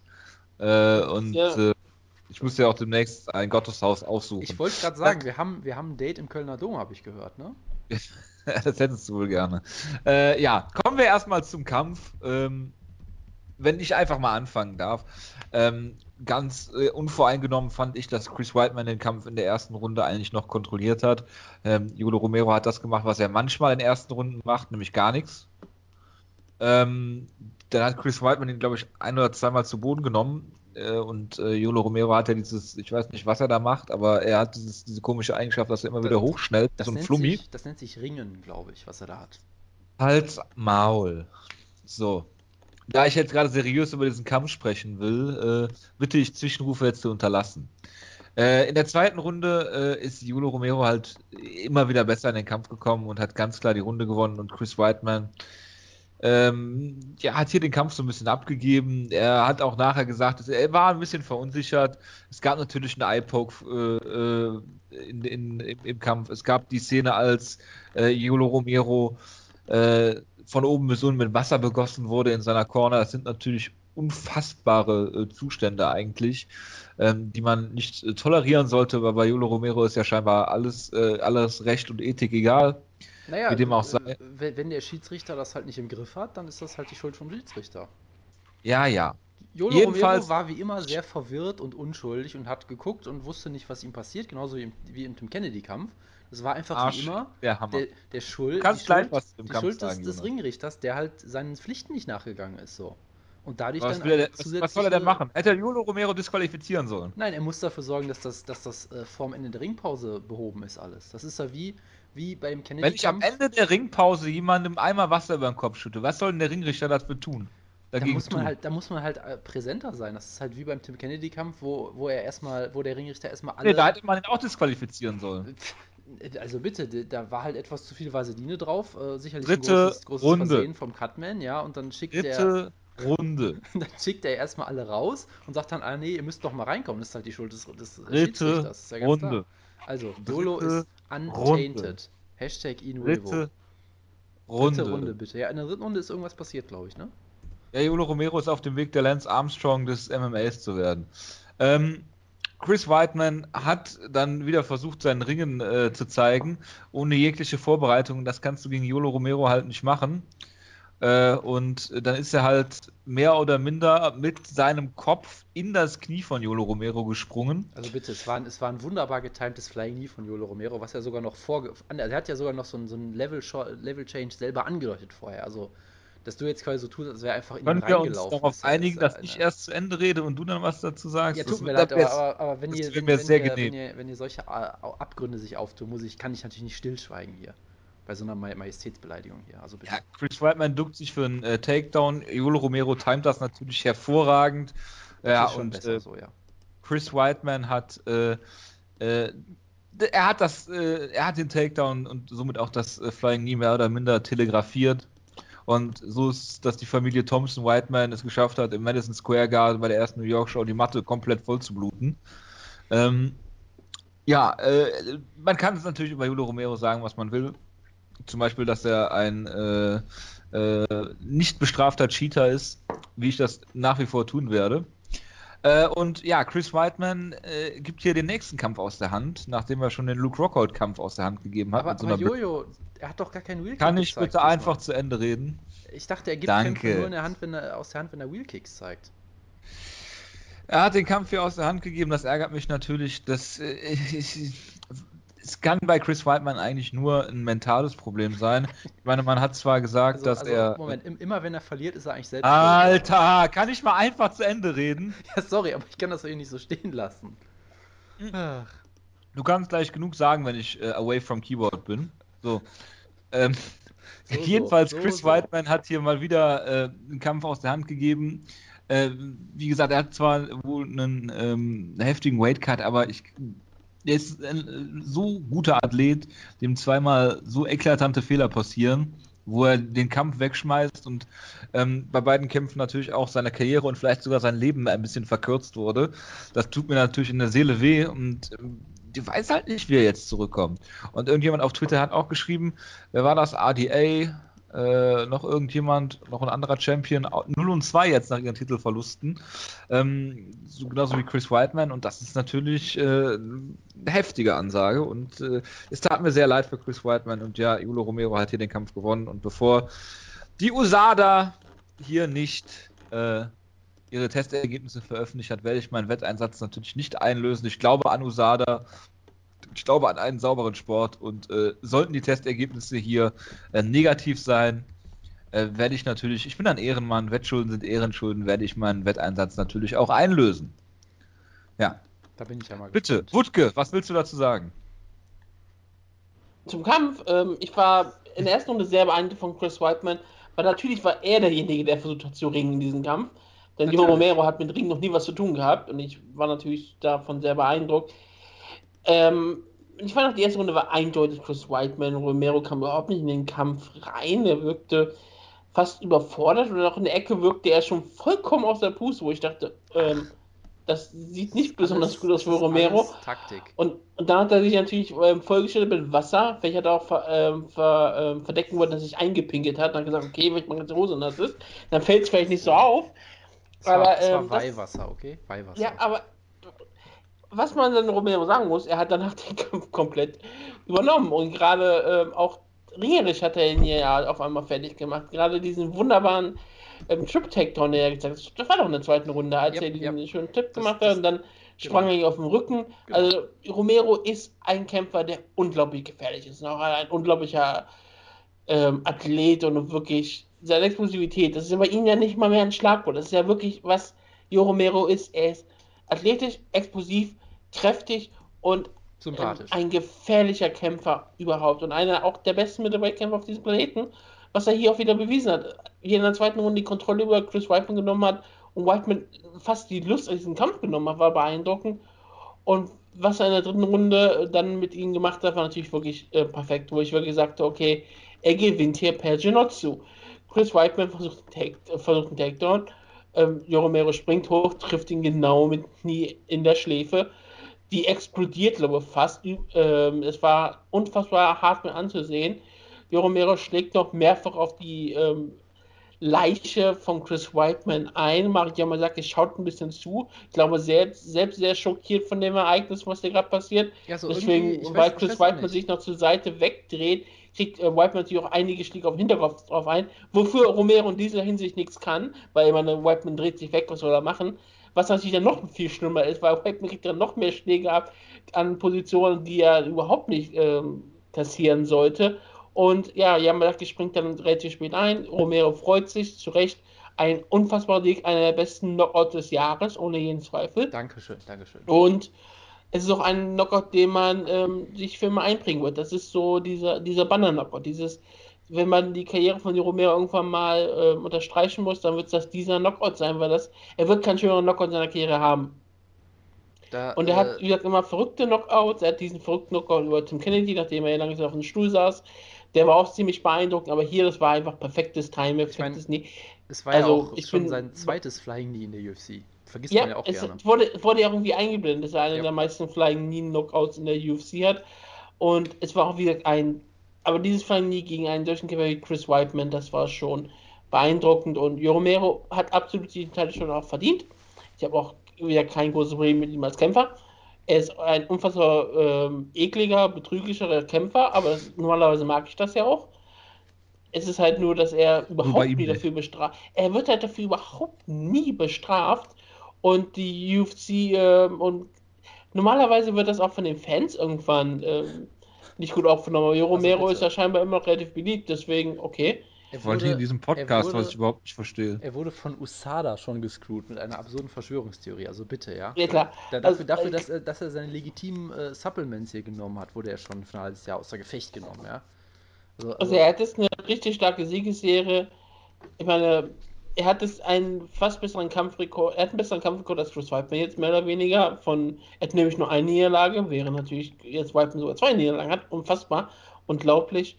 Und ich bin sehr beeindruckt, was aus diesem Kämpfer geworden ist, der mal gegen Rafael Cavalcante bei Strikeforce verloren hat. so, also ich, ich werde jetzt gar nicht versuchen, auf jede absurde Äußerung von euch hier einzugehen, weil das. das Ich habe auch keine Absurde würden getroffen diesmal. Es war alles Jojo. Du hast sehr viele, äh, du hast Charakter, wie, wie sagt man auf Englisch, Character, Character Assassination hier betrieben, das, da werde ich jetzt gar nicht mehr drauf eingehen, das ist ja alles, alles Schwachsinn. Ähm, Wutke, würdest du denn auch sagen, dass Chris Weidman den Kampf einfach, aus der Hand gegeben hat, indem er einen Takedown versucht hat, oder würd, würdest du schon Jolo auch ein bisschen Credit dafür geben, dass er den Kampf hier gefinisht hat, im Gegensatz zu Jojo? Ähm, Jo Romero hat diesen Kampf gewonnen, weil er an diesem Abend der bessere Kämpfer war. Dankeschön, dass das hier endlich mal klargestellt wird, freut mich sehr. Äh, ansonsten, ich stimme dir natürlich zu, es war einer der brutalsten und besten Knockouts des Jahres. Äh, allein schon, wie es halt passiert, sodass irgendwie Joe Rogan so schockiert ist, dass er überhaupt nichts mehr rauskriegt, einfach nur sagt, oh, he's knocked out, the fight's over. So ohne komplett, ohne Emotion. Äh, wie auch Chris Weidman so kollabiert, auf sein, sich quasi mit seinem eigenen Knie nochmal ausnockt, weil er irgendwie so komplett zusammengefaltet wird, einfach nur. Es war unfassbar brutal. Es war wie immer ein wunderbarer YOLO-Kampf. Es gab Chaos ohne Ende. Es gab natürlich ein, ein schweres Foul gegen YOLO Romero, was nicht bestraft wurde. Äh, aber an dieser Stelle wird natürlich immer so getan, als wäre YOLO hier derjenige, der äh, unsauber kämpft, was natürlich auch wieder typisch ist. Ähm, wunderbarer Sieg auf jeden Fall. Er hat sich natürlich in der ersten Runde wieder zurückgehalten, seine Energie so ein bisschen konserviert. Dann in der Ring Ring äh, Rundenpause so getan, als wäre er müde, um dann Chris Weidman in Sicherheit zu wiegen. Und dann hat er halt sein großartiges Ringen ausgepackt und ihn komplett lächerlich gemacht im Prinzip. Das war ein absoluter Traum. Und apropos lächerlich machen, er hat ja nicht nur Chris Weidman hier lächerlich gemacht. Ich meine, ich habe ja schon gesagt, dass er ihn hier teabaggen wird. Das ist ja quasi fast schon wirklich passiert in diesem Finish. Ähm, er hat danach natürlich auch noch jemand anderen lächerlich gemacht, nämlich Michael Bisping. Auf, äh, hat in diesem denkhaften Interview ein, ein wunderbares Poster-Interview, hat sofort diesen Kampf gehypt. Jeder wollte nach diesem Kampf sehen, alle waren gehypt. Was zu 99% Und an Michael Bisping lag. Es ist vollkommen egal, woran es liegt. Jeder will jetzt diesen Kampf sehen. Das ist das einzig Wichtige daran. Ja, äh, erstmal muss ich, ich muss zwei Sachen nochmal sagen. Erstens mal, der Übersetzer von Yolo Romero ist absolut großartig. Das ist, das eine, ist bessere, das ist eine bessere Chemie als zwischen Dennis Siever und seinem Trainer. Das äh, sage ich auch nicht le le leicht, leichtherzig. Also, das muss schon was heißen. Es wirkte wirklich wie gescriptet, weil Yolo auch immer so dramatische Pausen gemacht hat, damit der Übersetzer erstmal einen Teil übersetzen kann. So wirklich wie eingeübt. Das war großartig. Ähm, es gab dieses tolle Troll-Face von, von YOLO, was ich hier als auch Avatarbild habe. Ich weiß nicht, ob man das schon sieht. Ähm, das habe ich natürlich extra nochmal gewechselt hier, äh, wo auch der Übersetzer erstmal nicht mehr sprechen kann, weil er so. Verreist du gerade? Was? Ich habe gerade nur einen Reißverschluss gehört, der äh, sich anhört, als ob jemand eine Tasche packt. Er wandert aus. Er wandert nach Kuba aus. ähm, er hat sich stumm geschaltet, das ist gut zu wissen.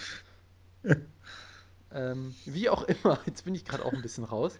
Ähm, Willst du verreisen, Jonas? Willst, bist du auf dem Weg nach Kuba? Äh, äh, sehr gerne natürlich, ja. Ähm, nee, und dann diese Promo von YOLO war natürlich großartig, dass dann Mike Bisping eingeblendet wird und YOLO kann auf einmal Englisch sprechen.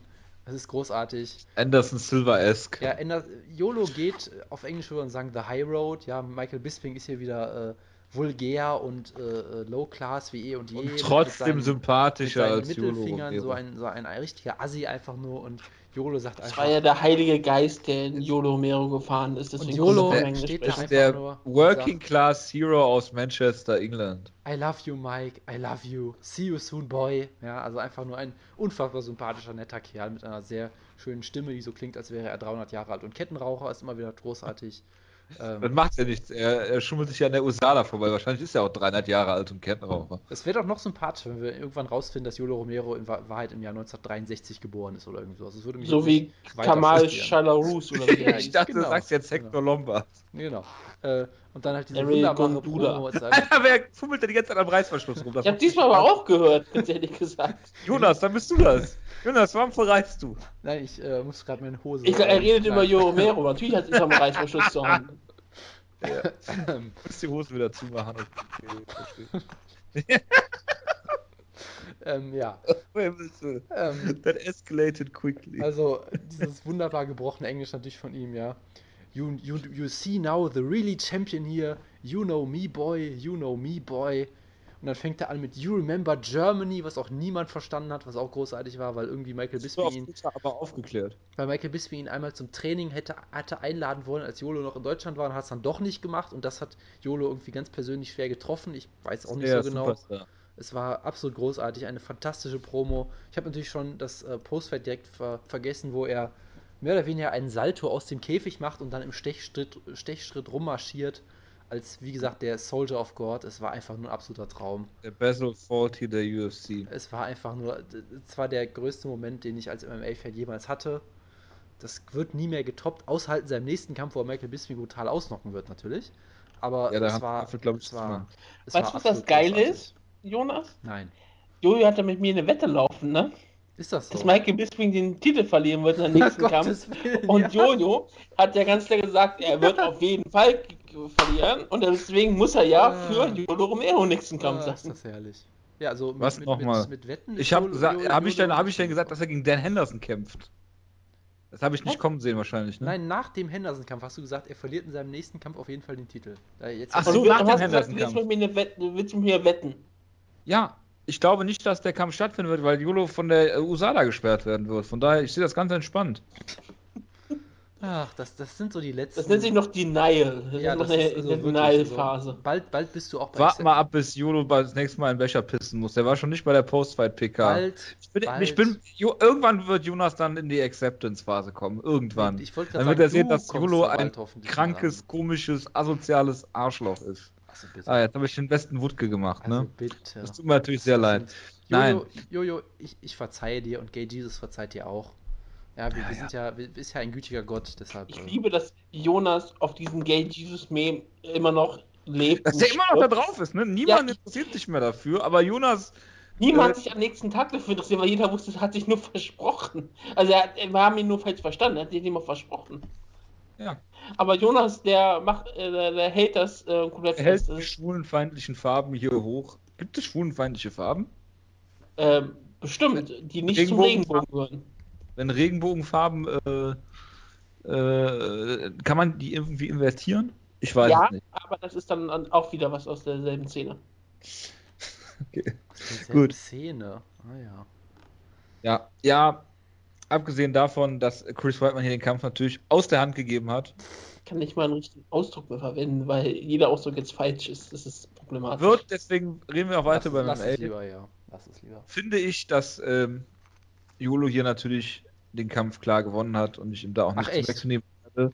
Solange er, wie gesagt, nicht durch den Drogentest fällt, werde ich das natürlich äh, ganz klar anerkennen.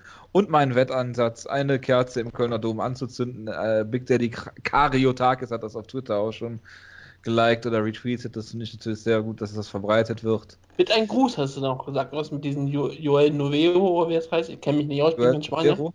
Joel Novelo, was? Du wolltest irgendwas noch dazu schreiben oder was auch immer. I- Ivo. Joel Ja. Novelo. Oh ja. Oh mein Gott. And new. Joel Novelo. Spanisch. Also, können wir das als Ausgabentitel nehmen? Joel Novelo. Das ist wunderbar. Novelo, was ist das? Kein Fahrrad? ja, gut. Okay, das war Egal. nur der Klimax der Ausgabe bisher. Ja, ich weiß gar nicht, ob man im Kölner. Ich, ich gehe jetzt mal auf Recherche und gucke mal, ob ich überhaupt irgendwas auf so eine Karte draufschreiben darf oder ob ich mich dann auch noch strafbar mache.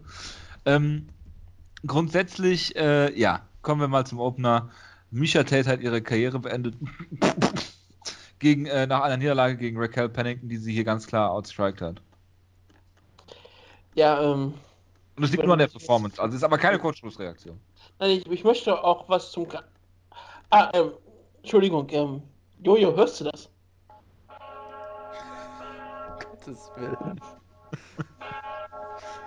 Warum habe ich diesen Soundeffekt nicht benutzt eben? Verdammt. Ah. Liebe Gemeinde, an diesem Tage müssen wir uns verabschieden von der ultimativen Priester Do, hier. Nothing- Do Nothing Bitch, Misha Tate. Und ich glaube, sie würde sich über nichts mehr freuen, als dass ihr Karriereende damit eingeleitet wird mit den Worten von Ronda Rousey. Eine ihrer größten Herausforderinnen, größten Freundin und der Frau, die sie nie besiegen konnte.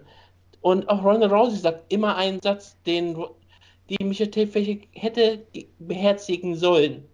Bleibe nie unter deinen Möglichkeiten. Meine Schwester Jennifer sagt, dass in unserer Familie das Überragende als normal gilt. Wenn jemand ein Zeugnis mit lauter Einsen, einer Eins minus heimbrachte, fragte meine Mom, wieso es nicht nur Einsen seien.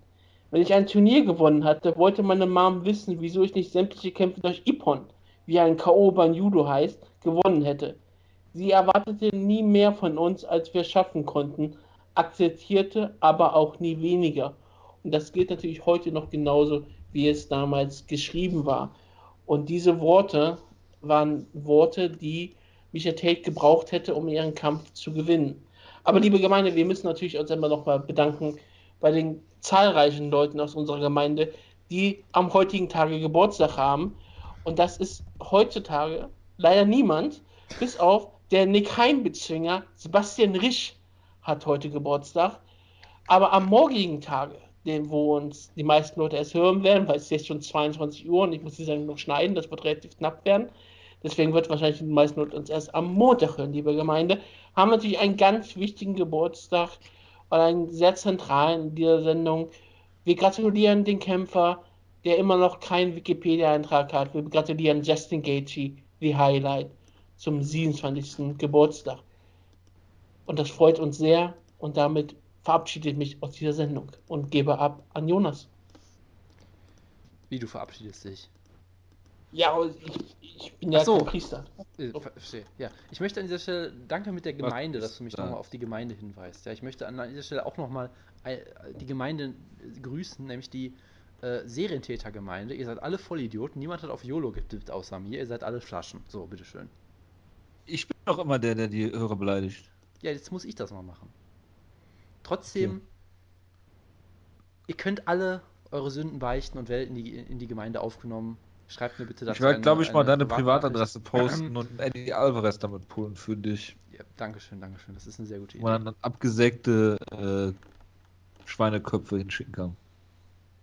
Wo dann Leute mir einfach äh, dicke Brocken von Vaseline schicken oder was. ich würde es dir wünschen. Oder Jolo Romero kommt bei dir vorbei. Das würde ich mir auch Und wünschen. du Kampf, Kampf, Kampf, Kampf, Kampf.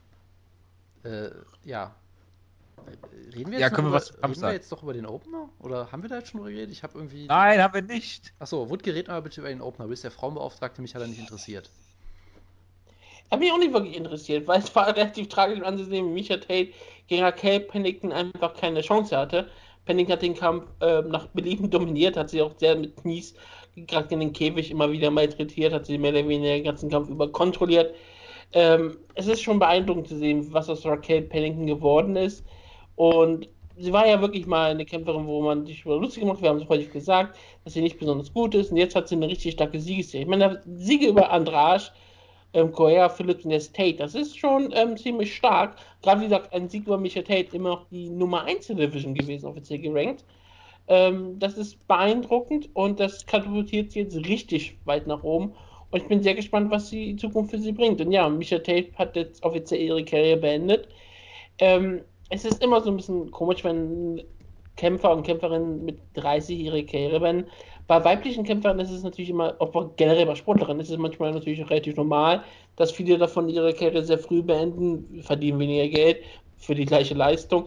Und sie müssen natürlich, wenn sie für eine Familie starten müssen, ist natürlich relativ, ist Leistungssport natürlich immer so eine bestimmte Sache, wo das nicht besonders einfach ist.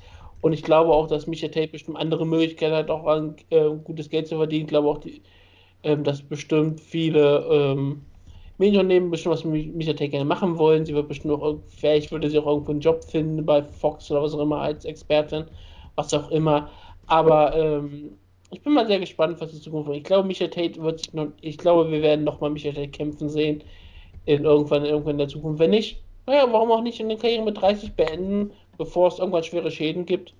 Und äh, vielleicht sollten aber nochmal viele männliche Kämpfer daran denken, wenn sie irgendwann mal 35, 36 sind, einfach mal zu sagen, okay, ich habe jetzt einen schlechten Kampf gehabt, ich komme nicht mehr auf den, ich werde es nicht mehr zu einem Höhepunkt schaffen, warum beende ich meine Karriere nicht einfach mal, bevor ich noch mehr Schaden nehme?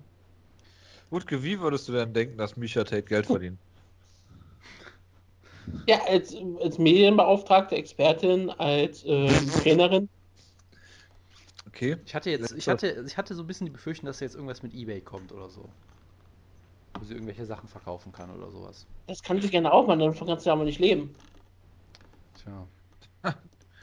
Angebot und Nachfrage. Meinetwegen geregelt. kann sie auch Fotomodel werden, das kann, soll mir auch recht sein.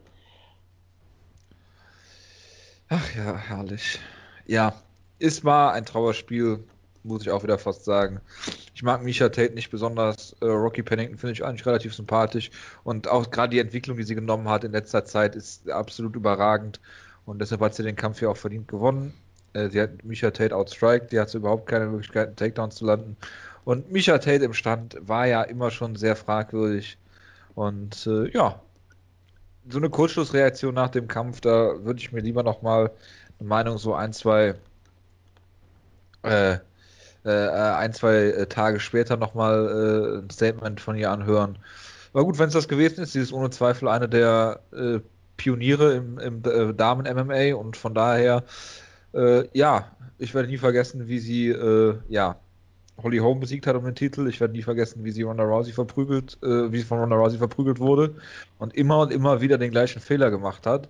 Äh, das war sehr beeindruckend. Ich mag sie nicht besonders, ich finde sie einfach nur unsympathisch, aber mein Gott, soll sie halt gehen. Wie gesagt, mit 30, wenn sie, wenn sie es schafft, ohne äh, äh, UFC-Kämpferin zu sein, gutes Geld zu verdienen, warum nicht? Das würde ich eigentlich jedem empfehlen und von daher kann man sie dazu eigentlich nur beglückwünschen. Und Das- als Opener im MSG, Sieg oder Niederlage, es gibt sch äh, schlimmere äh, Gelegenheiten, um abzutreten. Das auf jeden Fall, ja. Also ansonsten habt ihr eigentlich zum Kampf alles ganz gut gesagt.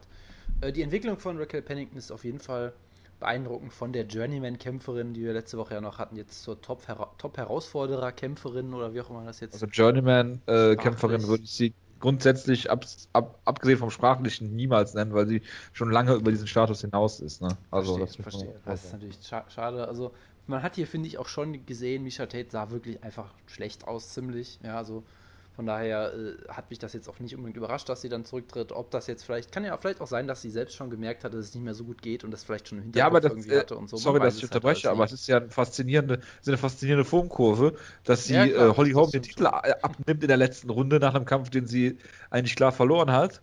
Äh, dann äh, gegen Amanda Nunes äh, unfassbar verprügelt wird und jetzt gegen Raquel Pennington auch nicht gut aussieht. Also irgendwie äh, war das irgendwie from zero to hero und wieder zurück sehr, sehr schnell, dieser Prozess bei, bei Das ist, Misha. das ist sicherlich richtig, ja. Muss natürlich auch mal sagen, sie hat auch äh, sehr viel Schaden in ihrer Karriere einfach genommen. Sie kämpft schon ja seit klar, vor allem gegen war- Kai.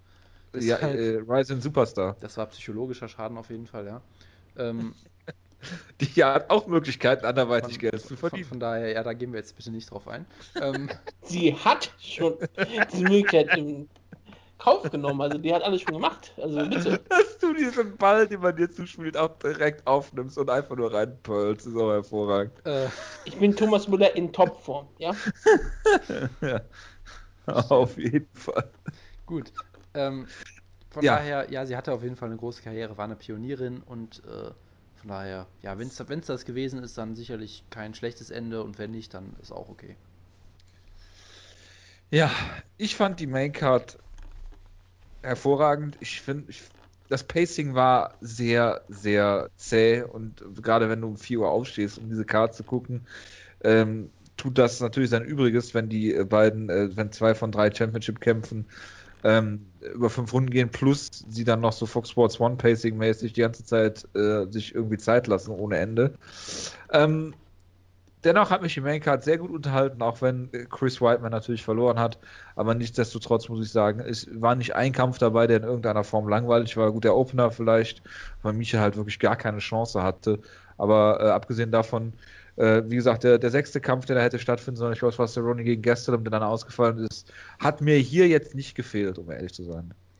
Nee, also es war schon, es war schon sehr lang, aber auch eine wirklich hervorragende Show. Auch, auch in den Prelims gab es ja sehr viele interessante Sachen, über die wir jetzt noch reden müssen. Oh Gott. Ähm, von daher halte ich es mal kurz. Wir machen es aber jetzt ne? Also ich habe also ich habe wirklich nur Frankie gegen äh, Jeremy Stevens gesehen und Habib gegen Michael Johnson. Die anderen Kämpfe habe ich alle nicht gesehen. Ja, zu, den anderen muss man auch nicht viel sagen, von daher passt Ich wollte gerade sagen, äh, sollen wir erstmal über die anderen reden und kurz sagen, was da passiert können, ist? Können wir machen. Hat die, hat die auch irgendeiner außer mir eigentlich gesehen? Wutke, Nein. hast du irgendwas von den frühen Prelims gesehen? Wutke ist nicht da, sehr gut. Entschuldigung, ich habe ich hab Ucklav Comics gelesen. Ähm, habe ich was, Was hast du gemacht? Was hast du gelesen? Ucklav. Oglaf, ach so, verstehe. Ja, warum auch nicht? Ich habe ich hab, ich hab ein YOLO no Velo, ja. ich hab so ein bisschen ähm, was von, ich muss immer sagen, es ist ähm, NSFW, also bitte nicht ähm, oft bei der Arbeit anklicken, was ich gelesen Doch, habe, bitte, ist bitte egal. unbedingt, unbedingt. Schick mal einen Link. Okay, kann ich machen. Also ich, ähm, ich, ich, ich kann ja mal vorlesen, was, äh, was äh, in diesem Vorschautext bei Google steht, ja. Lovingly rendered pictures of cocks. So, das, das steht hier zum Beispiel. So. Das es ist nicht geht unbedingt falsch. Nicht, es, geht nicht, es geht nicht um Hähne. Ist das richtig? Ach, Manchmal geht es auch um Hähne, aber das ist egal. Kannst du was zu den Prelims sagen, Jonas? ja, Bitte Wutke, hast du nicht- irgendwas von den frühen Prelims gesehen? Nein, gut, dann kann ich so weitermachen, ja. Habe ich irgendwas gesehen? Ähm, Bis auf die auf letzten zwei von den frühen Prelims. ich habe ein bisschen gesehen, aber ich habe nicht genau genug geschaut, dass ich irgendwas Dann- zu sagen kann. Was auch immer das jetzt heißen soll. Also, fangen wir mal an. Was sehe ich denn hier gerade?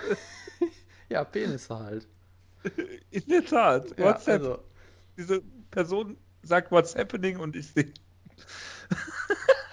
ja, apropos. Ich hoffe, ich apropos Leute, die nicht äh, an Penis interessiert sind. Nein, das, die Überleitung kann ich jetzt nicht machen. Kann das bitte einer rauseditieren? Ich kann jetzt, Jonas, du bist heute in Hochform. ich kann jetzt, äh, ja, Liz Camouche hat, gerade mal nicht Camouche Liz Camouche hat gewonnen. ähm, ähm, Liz Camouche hat gewonnen. Das Ähm, fand ich gut. Dinge, die sich Wutke nicht trauen würde zu Das. Gute ist, ich glaube, Liz Camouche hätte sich tot gedacht. Liz Camouche hat gewonnen. Es, äh, interessante Karriere auf jeden Fall. Ich meine, sie war im allerersten Frauenkampf der UFC und jetzt im allerersten Kampf im MSG. Sonst war der Kampf nicht weiter erwähnenswert. Jim Miller gegen Thiago Alves war ein ziemlich unterhaltsamer Kampf. Jim Miller hat dann doch klar gewonnen, vor allem mit seinen Takedowns war durchaus sehenswert. Vincente Luque hat Belal Muhammad absolut brutal ausgenockt mit einem wunderbaren Knockout. Den sollte man sich durchaus angucken. Und Tim Boach hat den alten Barbarian nochmal aus dem Schrank geholt, der jetzt irgendwie seit äh, auch zehn Jahren oder sowas in der UFC ist, glaube ich, oder acht Jahren oder was auch immer. Zwischendurch war er mal gefeuert worden. Er sieht immer noch genauso alt oder jung aus wie vor zehn Jahren, was ich immer sehr schön finde. Und er hat sich einfach gedacht, hey, ich bin der Barbarian, ich werde Rafael Natal einfach brutal ausnocken. Das hat er auch gemacht, das war sehr unterhaltsam. Und dann haben wir schon die Top 2 Kämpfe. Okay. Ich bin gerade immer noch völlig weggetreten. äh, ja, äh, fangen wir mal an mit Und Frankie hör auf, Edgar, gegen, Links zu posten hier. Frankie Edgar gegen Jeremy. Die kommen bitte nicht in die Beschreibung.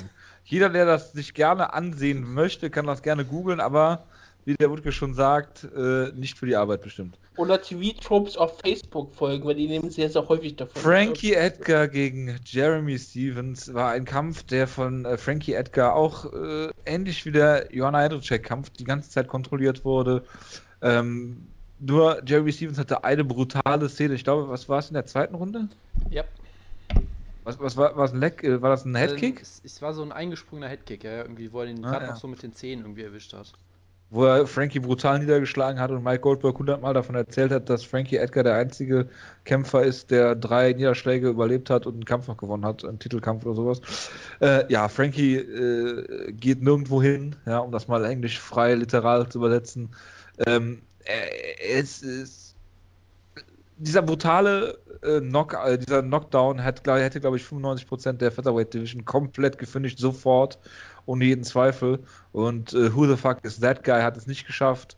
I knock people out, ja, mh, nicht so wirklich. Und äh, ja, ich gönne es Frankie Edgar hier, dass er einen wunderbaren Sieg gelandet hat und Jeremy Stevens nach allen Regeln der Kunst hier ähm, vorgeführt hat, dass er ihn sogar noch overgebracht hat mit seinem Headkick. Äh, und es war alles sehr hervorragend. Und Frankie, ja, ist immer noch jemand, den man erstmal so besiegen muss, wie das Aldo getan hat. Ja, ich muss jetzt einen Comic lesen, tut mir leid, ich kann gerade nicht reden. Ähm, Ja. Nein, Okay, mache ich mal weiter. Was für, über welchen Kampf wollen wir jetzt reden noch? Ich fand den mal auch sehr tragisch, Wolltest dass du- Rafael Nadal wolltest wirklich du noch äh, irgendwas brutal zu, verloren hat. ja, wollt, Redest du wolltest du noch irgendwas zu? Frankie Edgar sagen, verdammt nochmal? Nein, ich wollte noch sagen, ich fand das sehr, fand sehr enttäuschend. Ich bin ein großer Fan von ihm, Rafael Nadal. Richtig viele gute Kämpfe gehabt. Und dann wird er von Tim Butch ausgenockt, den, dessen Karriere nach der Niederlage gegen Dan Henderson ja auch schon vorbei war. Deswegen sehr schade. Khabib sehr beeindruckend gegen Michael Johnson. Ich meine, er hat Wechsel ihn ja wirklich, komplett durch die Gegend hier. er hat ihn ja wirklich demontiert. Und Frankie Edgar schönen Kampf gewonnen. Freut mich immer sehr. Also, Frankie Edgar. Die eine Sache, die man sagen muss, er hat scheinbar sich den. Was, was ist MCL nochmal? Ist das Meniskus? Äh, ich glaube schon. Der hat Ist ja das sich scheinbar irgendwie Ist das gerissen und musste, hatte Ist das irgendwelche. nicht Innenband? Das ist das Innenband. Oder Äh, von das mir ist ist auch das, das. Aber das ist, äh, äh, ist, ein, ist nicht. Moment. Ist ja auch Ist egal. das nicht, ist das nicht das Kreuzband? Irgendwas Nee, hat AC- das ist ACL ist glaub das Anterior Cruciate Ligament. Ich google das mal. Er hat eben. sich auf jeden Fall irgendwas scheinbar gerissen und musste irgendwie für irgendwelche Injektionen für seinen Rücken haben, also war eigentlich vollkommen im Arsch scheinbar. Hat natürlich trotzdem Frankie Edgar-mäßig Jeremy Stevens eigentlich ziemlich klar auseinandergenommen, bis halt auf die eine Schrecksekunde so. Und- Innenband MCL. Und hat, äh, ja, hat das wunderbar gemacht. Du hast halt, es war halt schon absurd, weil Jeremy Stevens sah immer noch so aus, als wäre er mindestens zwei Gewichtsklassen größer. Was immer wieder toll ist. Und es gab viele Leute, die auf einmal dann gesagt haben, scheiß drauf, ich möchte ihn jetzt gegen Dominik Cruz sehen aus irgendeinem Grund. Finde ich natürlich äh, Wer hat das interessant. Äh, Mike Fagan zum Beispiel, unser, unser guter deutscher Freund. Ähm, Ja, du bist der Einzige, der den guten Deutsch findet. äh, von daher äh, typische Frankie Edgar-Leistung halt. Es gab mal dieses, dieses, äh, es war ja auch so ein bisschen Vintage Frankie Edgar, dass er mal angeschlagen wird und so ein bisschen durch die Gegend taumelt. Das hatten wir auch lange nicht mehr irgendwie. Ja, Frankie Edgar gegen Conor McGregor. Ähm, von daher, äh, ich, ich meine, die Zeiten, in denen sowas passiert ist, ja, das, das waren noch diese, diese Matt Veach-Zeiten und so, wo er irgendwie noch um, um den Titel gekämpft hat gegen Gray Maynard und solche Geschichten, ja. Also von daher, äh, wunderbar, Frankie Edgar immer, immer großartiger Kerl und hat mich natürlich gefreut. Und dann hatten wir natürlich noch Habib gegen Michael Johnson. Jojo, möchtest du dazu was sagen? Ähm, Ja. Also Michael Johnson sah in den ersten ein, zwei Minuten der ersten Runde wirklich gut aus. Oh ja. Ähm, und hat Habib im Stand wirklich sehr, sehr schlecht aussehen lassen. Ich glaube, Habib sah in seinem letzten Kampf gegen, wer war das? Was Darren Horcher? Yep. Nee. Doch, ne? Yep, yep. Ähm, auch schon äh, nicht wirklich gut ausgesehen hat im Stand. Ähm, das war mir jetzt so eigentlich nicht bewusst, dass er wirklich so einfach zu treffen ist im Stand. Äh, das Problem ist, äh, die Kämpfe von äh, Habib äh, sind ungefähr nur ein Prozent äh, der Zeit im Stand, weil wenn Habib den Kampf zu Boden nehmen will, nimmt er dich zu Boden und du kannst nicht mehr aufstehen. Und selbst wenn, dann nimmt er dich sofort wieder zu Boden. Und er hat jetzt zu diesen Takedowns noch brutales Ground and Pound dazu bekommen, mit dem er Michael Johnson wirklich brutal äh, zugesetzt hat. Er hat wohl in der zweiten Runde zu Michael gesagt, äh, zu Michael Johnson gesagt, ich habe eigentlich nichts gegen dich, aber ich brauche einen Title Shot und ich muss dich jetzt leider verprügeln, so nach dem Motto. Äh, und hatte das dann ein, am Ende dann noch mit dem Kimura gefinisht. Also sehr, sehr beeindruckende Leistung von Habib. Wir haben gerade schon über die äh, Zukunft von Habib äh, gesprochen im Lightweight. Ich denke, Eddie Alvarez hätten sie eher Habib gegeben, wenn er den Titel äh, behalten hätte. Aber da Conor den Titel jetzt hält, werden sie ihn schützen und gegen äh, Tony Ferguson stellen. Nicht, weil ähm, das äh, nicht schützen, weil Conor dann auf jeden Fall den Titel behält, sondern weil es stilistisch ein wesentlich einfaches Matchup ist für Conor. Oder vielleicht sogar für jeden anderen Kämpfer im UFC Lightweight. Weil ich weiß nicht, wer diesem Stil von Habib äh, in auch nur irgendeiner Form gewachsen ist. Vielleicht sogar gerade äh, ein äh, Frankie Edgar. Edson Barbosa Der mit, vielleicht. mit seinem In und Out. Äh, ja, Edson Barbosa. Ja, er ist aber auch leicht zu Boden zu nehmen eigentlich. Du musst halt Mhm, erstmal den rankommen. ja. Aber wenn er dran ist, Also, das Ding ist halt, ich ich hatte das ja im Preview schon gesagt, dass Michael Johnson stilistisch vielleicht gar nicht so einfach ist. Du hast das schon gesehen in den ersten Minuten durchaus. Also, ich glaube nicht, dass das einfach daran liegt, dass Habib scheiße im Stand ist oder sowas in der Art, sondern du hast halt schon gesehen, Michael Johnson ist halt auch sehr, sehr schnell, sehr präziser Boxer, kann die Distanz halbwegs halten. Durch ja, aber er ist nicht der beste Boxer im äh, Lightweight, um jetzt mal eine Ross Pearson-Referenz zu machen. Nee, und Ich wollte gerade sagen, und, Ross Pearson. und vor allem, vor allem äh, gegen Khabib musst du natürlich auch rückwärts boxen gut können, so wie es ein Clay Guida zum Beispiel nur kann. Ähm, Genau, das ist die perfekte Mischung. Wenn du einen Clay Genau. Guida genau. mit einem Ross Pearson kreuzt, dann hast du den Habib hast, dann hast, dann hast du vor allem tolle Tattoos auf jeden Fall auch, das ist wunderbar. Ähm, Und Rülpser, genau, und, und dicke Brüder, die, einen, die, die einem Ohrfeigen geben und so, das ist alles ja, wunderbar. genau. Äh, Jason äh, Pearson. Jason Pearson, genau. Ähm, nee, also du hast es schon anfangs, finde ich, gesehen, dass Michael Johnson das eigentlich sehr gut gemacht hat, aber sobald Habib dann halt es einmal geschafft hat, ihn am Käfig zu stellen, dann kam halt auch sofort der Takedown ohne Widerstand eigentlich fast schon durch. Das ist immer wieder beeindruckend und ja, du hast es ja auch gesagt, also dieses Ground Pound war ja wirklich in der Form, glaube ich, komplett neu. So, weil sonst war ja jemand, der hat dich halt zu Boden genommen, er hat dich, hat dich immer wieder total mental, glaube ich, Jonas. zermürbt, ja. Würdest du es eher äh, Ich würde es Fedor mit, ich würde es mit Michael Bisping esque? vergleichen, ja. Ich würde es mit Michael Okay. Bisping auf jeden Fall vergleichen. Oder Mark Munoz. Äh, ja, Mark Munoz ist, glaube ich, mehr durch, durch, brachiale Gewalt eher so. Das war hier schon mit sehr Also viel. äh, würdest du sagen, Weil- das ist schon besser. von- Ja, es war halt Mark vor allem wunderbar von der Technik, weil er hat ja die ganze Zeit immer den einen Arm von Michael Johnson so festgehalten, damit er sich halt noch nicht mal verteidigen konnte. Das war einfach großartig. Und sonst war er halt jemand, der hat dich zu Boden genommen, hat dich immer wieder aufstehen lassen, dich wieder zu Boden genommen, hat dich vor allem, glaube ich, so mental auch zermürbt und halt dich auch müde gemacht, weil es halt unfassbar anstrengend ist, unter Habib zu sein die ganze Zeit. Aber er hat ja keinen großen Schaden angerichtet am Boden meistens. Und jetzt hier Ja. es ja unfassbar. Er hat ja irgendwie Jahre von Michael Johnson, das, das Leben von Michael Johnson um Jahre verkürzt, gerade weil der Kampf halt nie gestoppt wurde, verdammt nochmal. Ähm, wo man doch äh, mindestens in Runde 2 schon mal drüber hätte nachdenken können. Sehr gut, finde ich auch. Äh, es gab halt nie so diesen Moment, wo man es abbrechen muss, weil Michael Johnson halt bewusstlos war oder sowas, aber er konnte sich halt nicht mehr, also er konnte sich nicht intelligent verteidigen, er konnte sich überhaupt nicht verteidigen, größtenteils, weil halt Habib ihm beide Hände quasi blockiert hat und dann auf ihn eingeschlagen hat, so. Und das war schon extrem beeindruckend. Äh, wie gesagt, trotzdem im Stand, das, man vergisst es jetzt, aber äh, er hat schon ein paar Mal echt gewackelt, glaube ich. Und da dachte ich schon, okay, wenn das so weitergeht, ist er in der Minute K.O. oder so. Das darf man vielleicht nicht komplett vergessen, weil er danach halt so dominant war. Ich meine, für manche, viele Leute hat er die erste Runde 10-8 gewonnen, obwohl er im Stand ziemlich auseinandergenommen wurde anfangs. Und äh, war halt am Boden so gut. Ja, die Frage ist halt, kann das sonst irgendwer replizieren? Keine Ahnung. Edson Barbosa, wie gesagt, finde ich immer noch sehr interessant, weil er halt sicherlich ein noch etwas gefährlicherer Striker ist vielleicht und auch richtig gut mit der Distanz ist. Ansonsten äh, weiß ich auch nicht. Tony Ja, und der würde ihn Ferguson- mit Leckkicks eindecken, dass Genau, er vielleicht gar genau. nicht die Takedowns holen kann. Ne? Ja, sowas halt. T Tony Ferguson wäre einfach interessant, weil Tony Ferguson einfach immer irgendein wacky Zeug macht und du weißt nie, was du erwarten kannst. Ja, Ja, aber ich glaube nicht. Also die, der holt die Takedowns ja so. To- Tony Ferguson, überhaupt nicht- würde, Tony Ferguson würde ihm die geben, weil er die ganze Zeit Leglocks zeigen würde, vermutlich. Also das ist halt das Ding, ne? Ja, aber trotzdem- Sambo-Kämpfer ist ja wohl Ja, dafür also- gewappnet. es wäre halt ein absolut faszinierender Kampf, glaube ich. Ich würde Tony Ferguson nicht als Favorit sehen. Gleichzeitig, Diaz. gleichzeitig könnte ich mir vorstellen, dass Tony Ferguson einfach äh, irgendwann Habib einfach total erschöpft oder irgendwie sowas. Also ich weiß es halt nicht. Es ist Ich finde faszinierend. Nate Diaz geil, wenn er die ganze Zeit Guard pullt. ja, das wäre Ja. großartig natürlich. Jetzt siehst du, du nimmst mich nicht zum Boden, ich pull Guard, Arschloch. Hat- Damit hat, damit hat er auf jeden Fall den moralischen Sieg davongetragen. Ja, Ähm, Und Fall. eine Sache, über die wir natürlich auch noch reden müssen, die Postfight-Promo war natürlich absolut Weltklasse, wie er gegen, das, ge- gegen die, die ganze Nation Irlands hier geturnt Jeep, ist. Jeep, Jeep, Jeep, Genau. Don't, don't be a chicken, ja, das. das was, Jeep, Jeep. oh, was war das Zitat nochmal hier? Das, das, ja, das, die schicken. the, the little chicken, he, he tapped like a chicken, genau, großartig. Und Die dann- Tablet geschicken, ja. Genau, die Tap Like a Chicken, herrlich. Also, diese Promos sind einfach nur immer großartig von ihm. Ich fand es auch toll, dass die Fans geboot haben, so ein bisschen, als er sie direkt beleidigt hat im Prinzip. Aber sie haben erst richtig angefangen zu buhen, als er auf Russisch angefangen hat zu reden. Das war wirklich ein wunderbare Donald Trump-Zuschauer hier auf jeden Fall. Das ist Trumps Amerika auf jeden Fall. ja. Das war ja auch wirklich der beste Kampf für Trumps Amerika wird von besoffenen Conor McGregor-Fans aus Irland repräsentiert. natürlich. Ja, klar, Iren, Ihre ist ja Grobwort für weiß, also es ist perfekt. Wenn immer, immer ein Boxer sich. Wieso, wenn Boxer sich irgendwann heißen Irish Joe irgendwas, heißt es einfach nur, er ist weiß. Aber Wutke, kannst du bitte diesen Gedanken nochmal ausformulieren, dass es der perfekte Kampf für Trumps Amerika ist? Ja, weil ich das. Das echt ein- äh, äh, sehr, sehr gut fand. Ein immigrierter Moslem aus Russland, der in Amerika trainiert und die man dann den äh, Arbeitsplatz wegnimmt, natürlich, Natürlich. kämpft, kämpft gegen, einen Schwarz, gegen, einen, gegen einen schwarzen Superathleten in Unterwäsche in einen Käfig vor einer weißen Mehrheit. Ein, ein, Das ein ist schwarzer. US-Amerikaner, der mit dem Gesetz schon mal in Konflikt gekommen ist. Richtig, ja, aber es war jemand, der mit gefleckt. Genau, die kämpfen in Unterwäsche in einen Käfig vor der weißen Mehrheit. Das ist die, die Zukunft des Landes und das ist deswegen perfekt. Schade, dass er nicht da war. In einen Käfig, ja.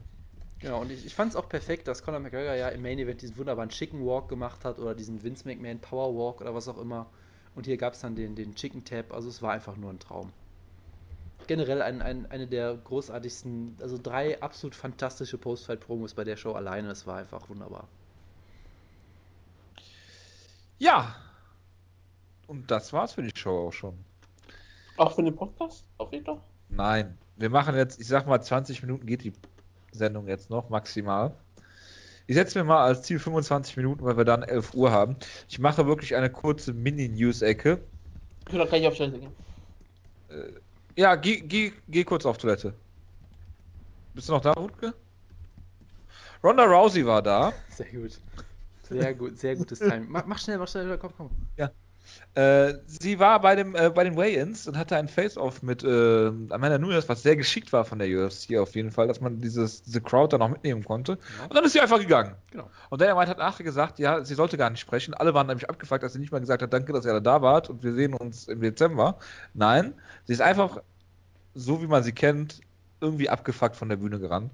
Und Dana hat gesagt, ja, sie sollte eigentlich gar nicht sprechen, aber dann hat er hat sie versucht zurückzuhalten. Also von daher bla bla. Jonas. Nein, er ist wieder da, Themenwechsel schnell. Run-Fighting hat nicht funktioniert. Ja, traumhaft, oder? Ich war jetzt zum Glück in Ja. Korea und deshalb hat mich das alles nicht gestört, aber Ja, es Glückwunsch. gab an ja auch ein, eine, eine Brandrede auf Ground and Pound, habe ich ja schon gesehen. Mhm. Äh, und ja, Hast es ist gelesen? natürlich, ist, ne- ist halt, nee, nicht so wirklich. Also ich habe es einmal überflogen. Also wunderbar. Dorian, äh, falls du das hier hörst, ähm, ist vielleicht ein bisschen spät der Artikel, aber er spiegelt schon das wieder, was, was jeder UFC-Fan in Deutschland eigentlich sagen müsste. Seit einem Weil Jahr es kann ungefähr, nicht ja. sein. Es kann nicht sein. Er, er beschreibt da auch schön, dass er am 13. 13.12. Äh, die McGregor-Show sehen wollte gegen Aldo und dass es da nicht funktioniert hat mit seinen Freunden. Und verdammt nochmal, wir gucken das um 1 Uhr, wir gucken das um 4 Uhr, wir stehen dafür extra auf, wir zahlen dafür 15 Euro und wir können uns nicht darauf verlassen, dass es funktioniert. Und das kann einfach nicht sein. Es kann einfach nicht sein. UFC TV funktioniert. YouTube funktioniert mit 200.000 Leuten bei der Post-Fight-PK. Das funktioniert. Ja, Aber wir können in Deutschland keinen vernünftigen Pay-Per-View gucken. ist jetzt, das es kann war nicht ja sein. jetzt auch nicht überraschend, dass es hier vielleicht ein bisschen mehr Ansturm geben wird als bei den vorherigen Pay-Per-Views. So, das Ja. ist ja jetzt keine große Überraschung. Das, deshalb, ich habe das vor einem Jahr, habe ich ja schon gesagt, das ist eine scheiß Idee, dass die mit Aldo gegen McGregor anfangen als erste Show, weil da sofort riesen Bedarf sein wird. Und jetzt, äh, ja, lernen sie halt trotzdem irgendwie nichts draus. Ja. ja, gar nichts. Ist halt. Es ist ein Trauerspiel. Es ist wirklich, es ist wirklich, wirklich anstrengend und wenn du dir die UFC-Kommentare durchliest, ähm, die Leute sind abgefuckt. Und das kann einfach nicht sein.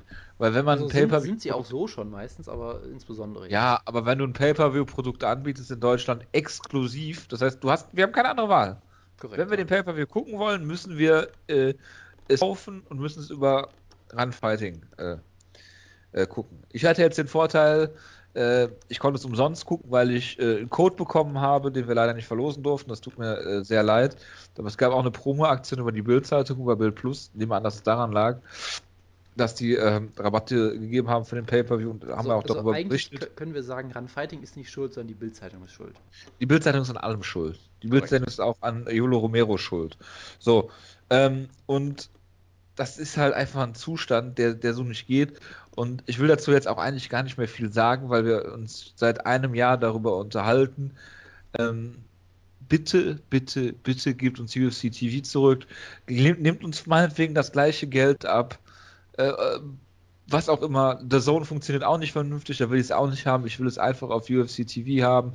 Ich habe meine, ich meine Smart TV App, die funktioniert. Ich habe meine, äh, äh, ich meine Smartphone App, die funktioniert. Ich habe die Möglichkeit, über die Seite zu gucken. Es ist in HD, es ist flüssig, es ist flawless, es ist ohne Probleme. Es ist das Conor McGregor des Streamings, ja. Und äh, es, es, es ist eine Katastrophe, wirklich, es ist eine Katastrophe.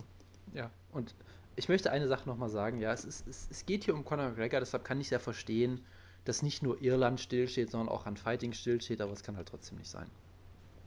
Nee, nicht, nicht wenn man wenn das seit, ein- seit einem Jahr bekanntes Problem ist. Gut, ähm, MSG Gate, 17,7 Millionen, habe ich gerade schon gesagt. Und es war die äh, Post-Fight PK mit 200.000 äh, Views. Ja, Das ist sehr, sehr beeindruckend. Das ist, es ist Conor McGregors Welt und wir leben alle nur darin. Dana hat auch schon gesagt, dass es einen Pay-Per-View-Rekord gebrochen hat. Ich bin da auch ziemlich sicher, dass das so eingetreten Ich sein ich wird. glaube nicht, dass er das schon weiß unbedingt, aber ich, ich, ich rechne auch damit, ja. Gut. Haben wir schon mal Ronda Rousey gesprochen? Ja, während du weg warst.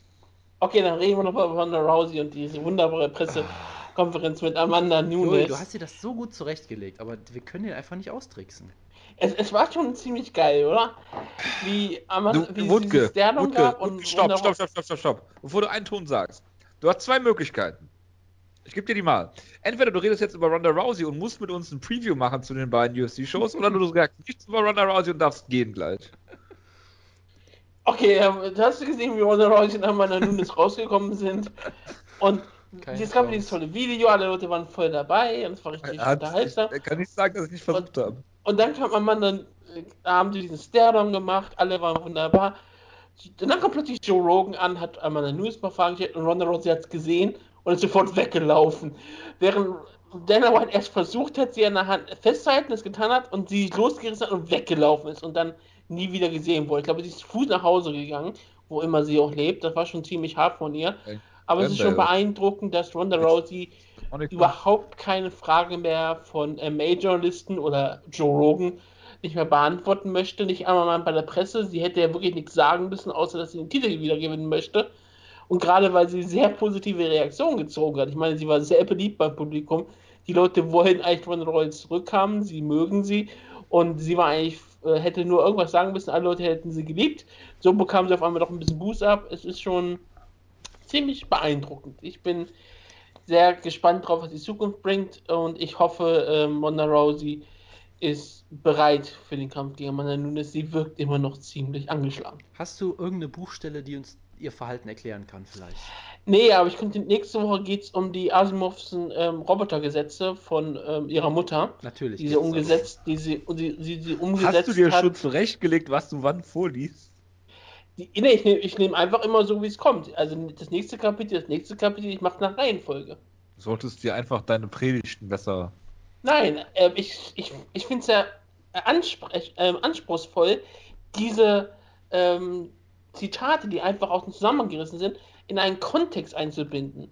Das ist ja, was die Bibel, was die Bibelleute, Pastoren nicht machen, das ja auch nicht anders. Die Bibelleute, Pastor, meine Damen und Ja, Herren. die Bibelleute, Pastoren. Ich bin kein Christ, ich kenne mich nicht aus. Ja. Ja, Aber spielst hier Gut, den Pastor. Ich kenne ja, ich ja. kenn, ich kenn Jibus nicht. zwei Kämpfe, die sich jetzt ergeben haben daraus, dass Rashad Evans die äh, Erlaubnis nicht bekommen hat, in New York zu kämpfen. In Kanada darf er kämpfen. Also Tim Kennedy gegen Rashad Evans ist äh, äh, auf UFC 206 verlegt worden, was natürlich interessant ist, weil beide ihre Show-Money bekommen haben, plus jetzt noch ein Pay-Per-View äh, nächsten Monat haben, ein Pay-Per-View-Auftritt. Von daher machen die richtig Kohle hier. Ähm, und Cowboy Cerrone, der eigentlich gegen Kevin Gastelum kämpfen sollte. Ist äh, interessant eigentlich, dass ähm, der Kampf ausgefallen ist, weil Kevin Gastelum war ähm, 148, äh, hatte 178 Pfund gewogen und dadurch ist der Kampf ausgefallen, weil, Conor, weil Cowboy Cerrone ähm, nicht innerhalb von 7 Pfund war. Äh, die gleiche Situation hat sich bei Thiago Alves gegen äh, Jim Miller ergeben. Nur hatte Jim Miller eigentlich Gewicht gemacht, war aber nicht auf der Waage. Thiago Alves hat 162,6 gewogen und Jim Miller musste dann noch Gewicht zunehmen, damit er innerhalb von 5 Pfund ist und die Commission den Kampf zulässt. Also eine sehr, sehr interessante Entwicklung und Cowboy Cerrone wird jetzt wahrscheinlich kämpfen gegen Matt Brown und Tarek Seferdin hat natürlich keinen Kampf. Und man muss da einmal nochmal sagen, Jim Miller ist einfach ein absoluter Profi, ja der nimmt auch Gewicht zu, wenn es sein muss. Ja, das ist großartig. Ja, es ist, äh, es ist hervorragend einfach. Und das, das, das Tolle war es ja auch, eine Sache, die ich noch erwähnen wollte, die ich vergessen hatte. Wenn Thiago Alves das Gewicht gemacht hätte und Jamila gewonnen hätte, hätte er den alleinigen Rekord für die meisten Lightweight-Siege aufgestellt. Aber weil Thiago Alves das Gewicht ja, genau. verpasst hat, ist er immer noch äh, gleichgestellt mit Gleison Tibau. Das ist auch großartig. Ja, das ist. das passt einfach so gut ins Bild. Aber es war nicht abzusehen, dass Thiago Alves das nicht macht. Nee, nee, das, es gab auch keine Vorzeichen. Das wirklich, Vorzeichen gab es auf keinen Fall. Der rote Blutmond, nein, das war kein Vorzeichen. Gut, was haben wir noch? Äh, ich bin ja, immer sehr geil auf Cerrone und Matt Brown. Ja. Das wirst du nach dem Kampf nicht mehr sein, das kann ich dir jetzt schon sagen. Ja, ich, ich möchte eigentlich nicht äh, Donald Cerrone verlieren, aber manchmal muss man Opfer bringen. Matt Brown ist jemand, der opfert die Leute. Wutke, wo, du, wo du gerade über Matt Brown redest, äh, brauchst du noch Soundeffekte dafür? Ich habe keinen Reißverschluss. Das wollte ich jetzt auch gar nicht so wissen, aber danke. Halt keine Hose an, Jonas. Ja, gut. Ja, äh, kommen wir ich zu den nächsten. Schuld, ich weiß. Kommen wir nun zu den. Ach nee, Bellator. Wollt ihr was zu Bellator Israel sagen? Ja, natürlich. Ich habe aber auch noch äh, zwei kurze News, nämlich One FC oder nein, One, Verzeihung. Shinya Aoki hat verloren, hat seinen Titel verloren, sagt nach äh, Ginozzo. am Folge Genau das gleiche Finish braucht ihr euch nicht Eduard Young in einem komplett anderen Finish als gegen Ginozzo leider. äh, er hat scheinbar die ersten zwei Runden gewonnen, dann in der dritten Runde hat äh, Eduard Young einen Takedown gestoppt und ihm das Knie ins Gesicht gerammt und ihn damit ausgenockt, so mehr oder weniger. Das ist natürlich sehr schön. Äh, Wutke, wir haben auch News von einer, so, einer japanischen Liga. Weißt du noch, wie die heißt? Ich habe den Namen gerade vergessen. Reisen? Es ist Dream. richtig, ja. Ach, du, die du willst Viertelfinal-Matchups des Turnieres sind bekannt geworden. Ja? So, ähm. Also, soll ich sie dir mal vorlesen? Ja, natürlich. Ich kann meine äh, Reaktion dir gerne geben. Mirko, Reaktion, Erektion. Wie Morbo sagen würde, Mirko Flipovic gegen Wanderlei Silva. Ja, das, ist, das wussten wir ja schon. Die haben ja zusammen letzte, letztes Mal im Käfig, im Ring geheiratet. Jetzt kämpfen sie gegeneinander an. Wahrscheinlich um die Kinder. Ich freue mich drauf. Sehr gut. Valentin Moldawski gegen Shimon Bajor. Ich weiß nicht, wer beide sind, außer dass Moldawski schon mal bei Rising gekämpft hat. Das ist auch relativ egal, weil dieser Kampf spielt keine Rolle. Gut. Ähm, Tsuyoshi Kosaka gegen Kaido Hovelsen, auch bekannt als Baruto. Der God King, Baruto. Und das Geilste an diesem Kampf ist nicht nur, dass es TK gegen Baruto ist, was schon geil genug ist. Ich meine, was kannst du dir Besseres vorstellen? Wenn Baruto diesen Kampf gewinnt, ist er besser als Fedor. Dann, ähm, In vielerlei der Sieger, Hinsicht, ja. Der Sieger des Kampfes kämpft gegen den Sieger von Mirko Krokop und Wanderle Silva. Wir werden vielleicht Wanderle Silva oder Mirko Krokop gegen Baruto Kaito sehen. Das wäre schon schon äh, interessant. Und das an Neujahr. Also ich bin tot, ich bin, ich, also nicht an Silvestertag. Also ich bin total geil drauf, weil das ist total super und dann gibt es ja noch den, den Schenkabe-Kampf. Der so. Sohn hat bis dahin die Rechte oder Runfighting. Wutke würde ihn alle Pay-Per-View-Verfehlungen verzeihen. Es wäre, es wäre ein Traum natürlich. Gegen äh, wen kämpft Shenkawa nochmal? Ganz, ganz kurz nochmal. Äh, Kosaka springt ein gegen, äh, als Ersatz für, ähm, wie heißt der nochmal? Oh Gott, ich hatte es auch gerade. Diri Prochaska, der sich ja in seinem Sieg verletzt hat. Der einzig interessante Kämpfer im Turnier, eigentlich so sportlich gesehen. Äh, Baruto Kaito, hallo? Ritschratsch. Sportlich gesehen, wie gesagt. Ja, ähm, das sage ich doch auch, Baruto Kaito. Dann, Für jemand, der 2-0 ist, sieht er aus wie ein richtig talentierter Suzuka. dann gibt es noch einen Kampf, nämlich Amir Al-Yakwari, der Stolz der äh, iranischen Ringerföderation, die ihn für, aufs Lebenszeit gesperrt hat, weil er durch Drogentests gefallen ist. So war das, glaube ich, bei ihm. Ähm, kämpft gegen den Engineer Shane Carwin. Freue mich sehr drauf. Shane Carvin hat natürlich danach ähm, weiterhin zwei Namen, die ich nicht aussprechen kann, in den Halbfinale, aber ich freue mich auf jeden Fall auf das Finale. Shane Carvin gegen Baruto Kaito. Sehr gut. Und das war's, glaube ich, was Ryzen erstmal angeht. Äh, über, haben wir über den Toko-Kampf schon geredet? Der kämpft gegen äh, den Yamamoto-Jünger, glaube ich, ne? Ja. Ähm, gut. Ähm, genau, und dann Bellator Israel, ganz kurz. Noat Lahat wurde nicht per Flying Knee ausgenockt. Das ist fürs Over-Under wichtig. Ähm, der Main Event war aber richtig gut, muss man sagen. Ja, also, also Andrei Koreshkov gegen Douglas Lima, das Rematch. Äh, Koreshkov hatte damals gegen Lima den Titel gewonnen in einem Dominanzkampf auf jeden Fall. Und hier war es ein sehr spannender Kampf, eigentlich, muss man sagen. Ähm, Koreshkov sah eigentlich nicht schlecht aus, fand ich. Hat durchaus auch einige Runden für mich vermutlich gewonnen, hat wieder einige Takedowns geholt. Douglas Lima hat aber wieder mal gezeigt, dass er einfach einer der gefährlichsten Finisher, ich würde sagen, im ganzen. Moment, ist Rin Hakai bei Ryzen oder was passiert hier gerade? Ja. Der war bei Paintrace und, so. und äh, da war jemand im Publikum. Und sie Ja, aber sie kommt Ryzen. doch zu Ryzen. Ja, sie kommt jetzt zu Ryzen. Das hatte ich äh, Aber er hat noch keine Gegner. nicht mitbekommen. Das ist natürlich absolut fantastisch. Sie kämpft ja leider nicht gegen Mio Yamamoto, die hat schon eine andere Gegnerin, glaube ich. Ähm, wie auch immer. Genau, Douglas Lima einer der dynamischsten und gefährlichsten Finisher im ganzen Welterweight, würde ich weiterhin sagen. Hat hier mit gefühlten fünf Legkicks das Bein von Goroschkov halb amputiert ungefähr. Also es ist wirklich unfassbar, wie, wie viel äh, Kraft er mit, mit einem einzigen Legkick schon äh, entfalten kann. Und Koroschkov ist ja nun wirklich ein richtig guter Striker und konnte es trotzdem nicht verteidigen. Er ist halt sehr gut, aber immer noch kein Chris Whiteman, nicht wahr? äh, hätte einfach mal checken müssen, natürlich. Das ist immer, immer die äh, Allheillösung, natürlich. Ähm, ja, dann wurde der Kampf halt richtig gut. In der dritten Runde hat dann Koroschkov etwas mehr Druck gemacht, weil er auch kaum noch laufen konnte und wurde dann brutal ausgenockt mit einem Konter. Das heißt, Douglas Lima ist wieder Bellator-Champion. Äh, ich bin sehr gespannt. Ich halte beide auf jeden Fall für sehr gut und beide für Kämpfer, die in der UFC mithalten können. Was jetzt mithalten können, ist nochmal eine andere Frage, was das heißt. Äh, vermutlich vielleicht nicht unbedingt im Titelgeschehen direkt, aber auf jeden Fall Top 20 oder sowas würde ich sicherlich sagen. Und das sagt ja im Welterweight auch schon viel aus. Und es bleibt eine spannende Division. Du hast jetzt noch Roy McDonald zum Beispiel. Du hast natürlich Irish Brand Ward, den Ausnahmekämpfer schlechthin natürlich. Äh, den, der Bellator, der Conor McGregor von Bellator quasi. Ähm, und ja, auch da, du hast das Over ist jetzt schon gerissen dadurch. Wir haben jetzt schon direkt zwei Titelwechsel gehabt und äh, die Main Event konnte sich auf jeden Fall gut angucken. Der Rest der Card war halt nicht besonders gut natürlich. Es gab dann halt auch solche Kämpfe auf der Main Card zwischen zwei Israelis, die beide ihr Profidebüt machen, weil sie sind halt in Israel und solche Geschichten. Also alles nicht weiter erwähnenswert, aber Main Event sehr gut. Wutke, möchtest du noch in aller Ausführlichkeit über ein Scott Coker Interview reden, was du, glaube ich, komplett in den Gruppenchat reinkopiert hast mitten in der Woche? Alter! Nichts mehr weiter sagen, außer natürlich. 2017 wird Ist das Jahr des Schwergewichte. des Schwergewichts. Genau. Das ist eine unverhohlene Drohung. Weil der einzige, das einzige Coker- Schwergewicht, was sie haben, ist Jack Kongo, glaube ich. Bobby Lashley, Das ist noch schlimmer, ja. Matt Mitrione, Ja, Genau, wie genau, ja, Matt ja. Yavi Mitchell. Ayala. Genau, Matt Mitchell ist jetzt, ist jetzt, hat eine neu- neue Rolle bei Bellator und macht jetzt die Post-Fight-Interviews. Matt Mitrione, bitte. Matt Mitrione Mitrione, ja. macht jetzt die Post-Fight-Interviews und es ist vollkommen bizarr. Und Fedor gibt es ja auch noch. Gut. Schließen wir die News-Ecke jetzt bitte und kommen zu UFC Belfast. Ja, UFC, Belfast. UFC Blafast. Belfast. Giga Mustasi gegen Uriah Hall. steht- Also ich würde so machen, wir, Wutke, ähm, si- sing ruhig weiter im Hintergrund. Ich finde das sehr angenehm gerade. nein, jeder sollte jetzt hier kurz seine, die Card kurz in seinen eigenen Worten zusammenfassen, Nein, was er ganz sich kurz. erwartet. Ich Ja. muss einfach was anderes machen. Welche Nein. von den beiden Cards ist Serientäter? Ach ja, scheiße. Wutke, Er macht doch 1-2 Generator. Wutke, möchtest du noch drüber reden, wie attraktiv du Tonja Avenger Nein. fändest, wenn, wenn sie nicht. Ja, okay. Weil es finde gibt ja auch noch Schick dir doch deine Comics. Ich finde sie trotzdem wunderbar. Ähm, äh, Nummer 2, das ist UFC Fight Night 100 dann. Ja. Okay, also, ähm, wir Das reden, ist, das ist Antonio Little Knock gegen Ryan Bader. also reden wir jetzt über die Belfast Card.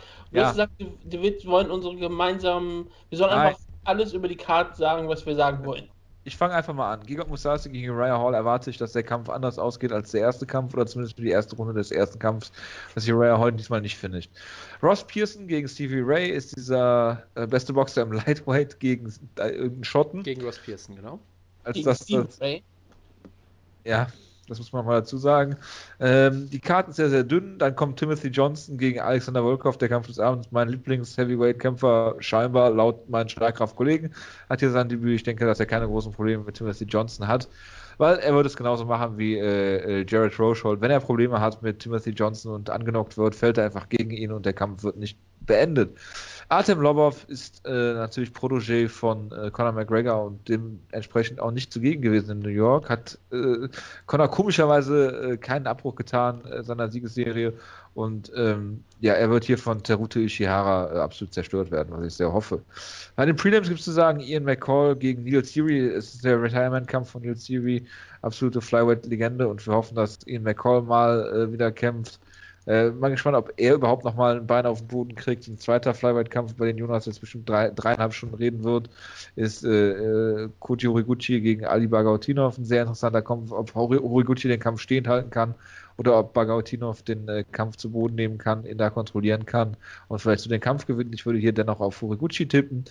Ähm, Magomed Mustafayev ist ein interessanter Mann im Lightweight, den wir, glaube ich, auch in Berlin gesehen haben. Ja, genau. ähm, dann haben wir noch äh, das Debüt von Mark, The Hand of äh, God Beer. Äh, immer interessant zu sehen. Und dann gibt es, ja, gut, Marion Renault gegen Milena Dudleva. Kann man sich eventuell noch angucken. Äh, aber nichtsdestotrotz, ich habe jetzt wahrscheinlich schon mehr über diese Karte geredet, als sie generell Interesse überhaupt hat.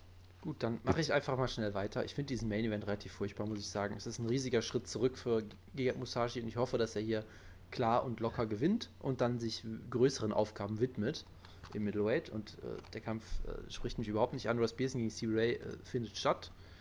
Äh, Timothy Johnson ist natürlich geil, weil er den besten Schnurrbart im Sport hat und Woodke ihn wieder abfeiern wird. Und Volkov ist durchaus ein interessanter Kämpfer. Junger Mann. Äh, interessanter junger Mann auf jeden Fall. Äh, ich freue mich natürlich auf Teruto Ishihara, ob mit oder ohne Bitches, ja. Äh, er hat doch schon angekündigt, die Belfast. Ist das so? Das okay. Ja, guck einfach mal auf Twitter gerade. Ist angekommen in Belfast schon, ja.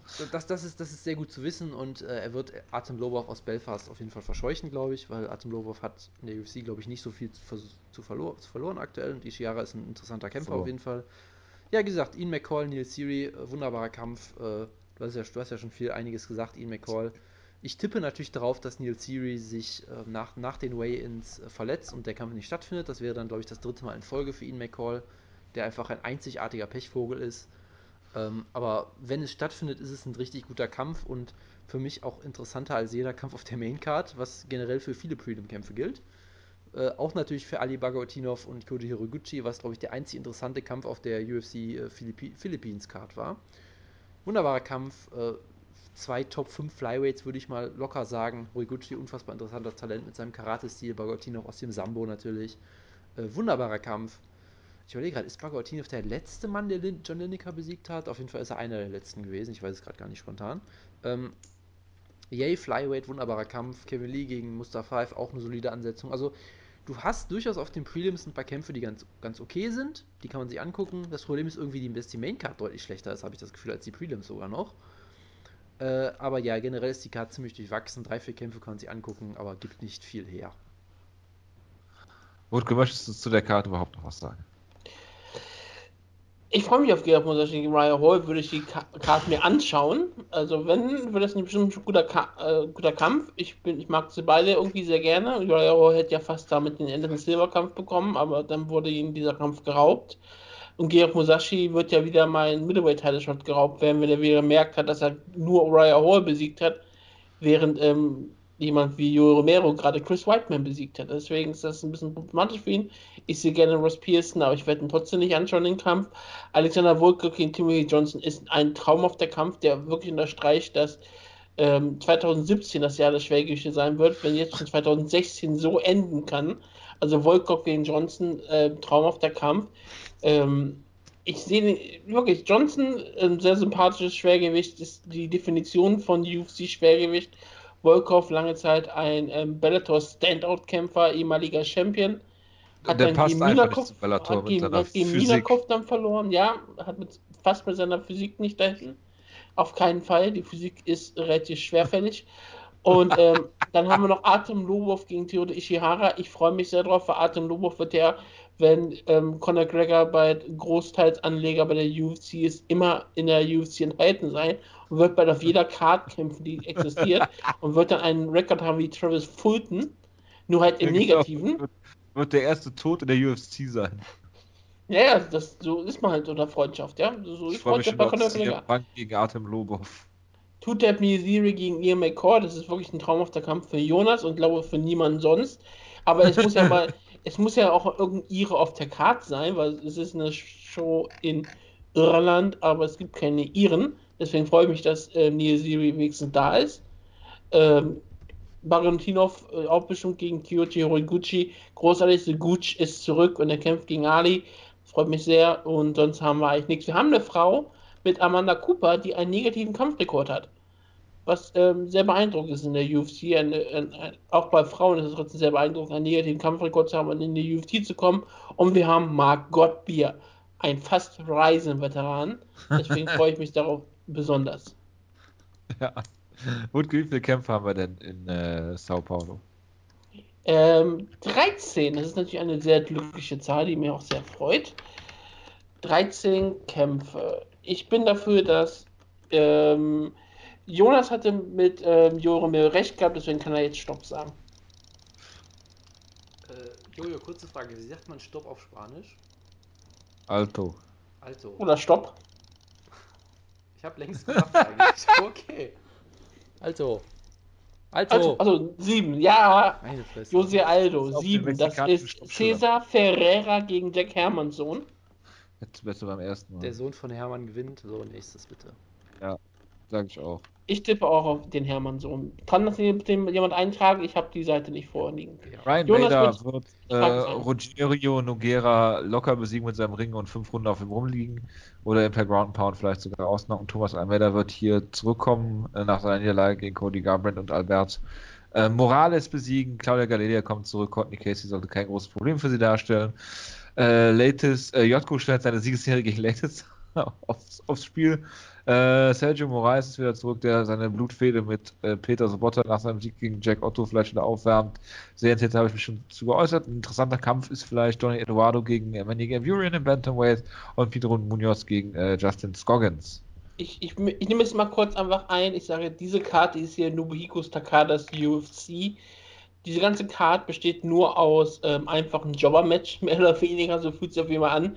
Ryan Bader kriegt einen relativ simplen Kampf gegen Dylan Nock, den er gewinnen sollte. Da mache ich mir keine Sorgen. Ryan Bader ist in jeder Sicht, Hinsicht überlegen. Vielleicht nicht im Boxen, aber das sollte keine Rolle spielen. Thomas Almeida gegen So Albert Morales. never forget. Thomas Almeida gegen Albert Morales. Morales ist unbesiegt, aber trotzdem Almeida ist ein Top-Talent. Er wird hier wieder auf die Siegestraße geführt werden. Claudia Gadelha gegen Courtney Casey. Casey ist nicht, nicht keine schlechte Kämpferin ohne jeden Zweifel, aber Claudia Gadelha ist ein ganz anderes Niveau. Da haben wir wenigstens einen sportlich relevanten Kampf mit Christoph Jotko gegen Thales Latis. Ist natürlich damit auch einer der uninteressanten Kämpfe, weil das wahrscheinlich eine Decision sein wird, die keine Sau interessiert.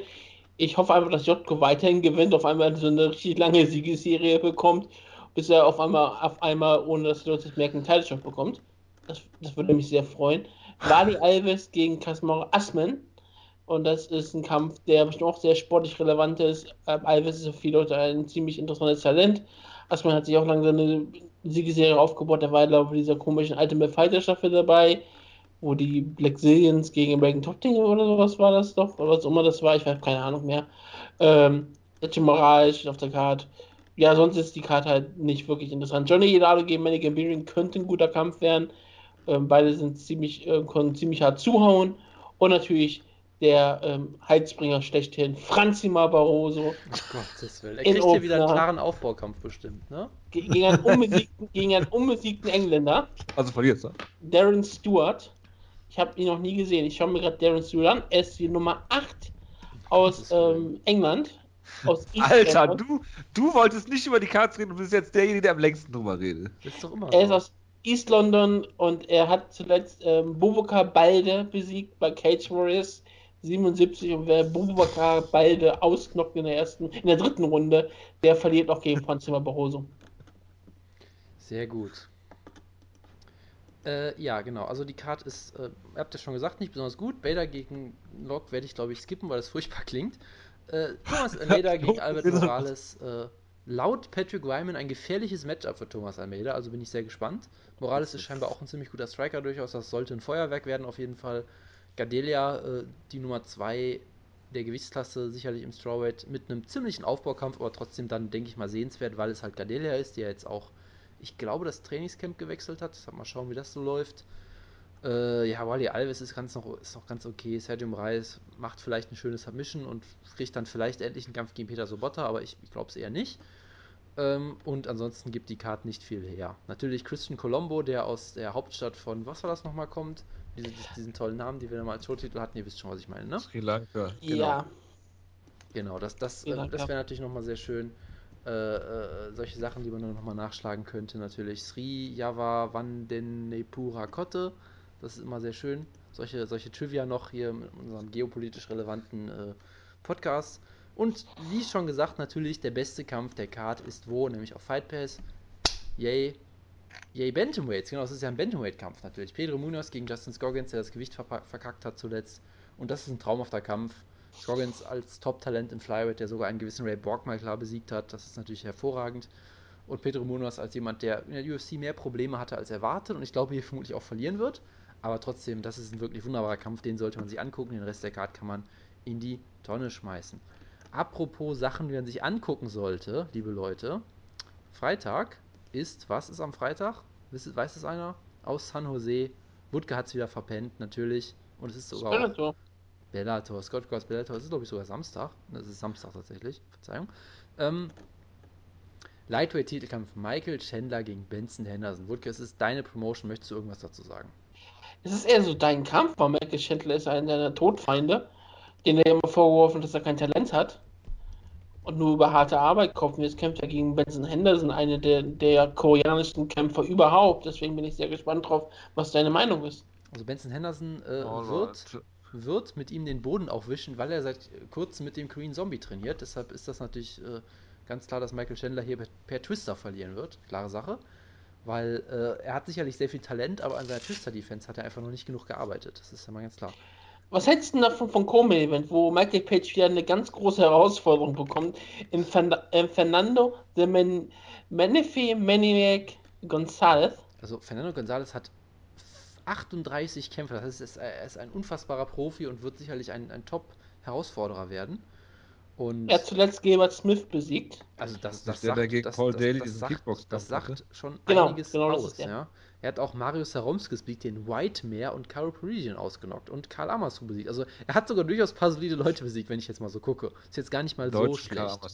Gar nicht ja, mal aber so ist, schlecht. Ist, glaubst du, dass sein ähm, Schädel genauso einfallen wird wie der von Evangelista Cyborg Santos? Ich bin mir sicher, dass äh, Michael Page äh, den Kampf von Yolo Romero mit sehr großer Aufmerksamkeit geguckt hat und sich gedacht hat, hm, so gut habe ich es dann doch nicht hingekriegt und er wird sich jetzt was Neues doch. einfallen lassen. Wesentlich brutaler.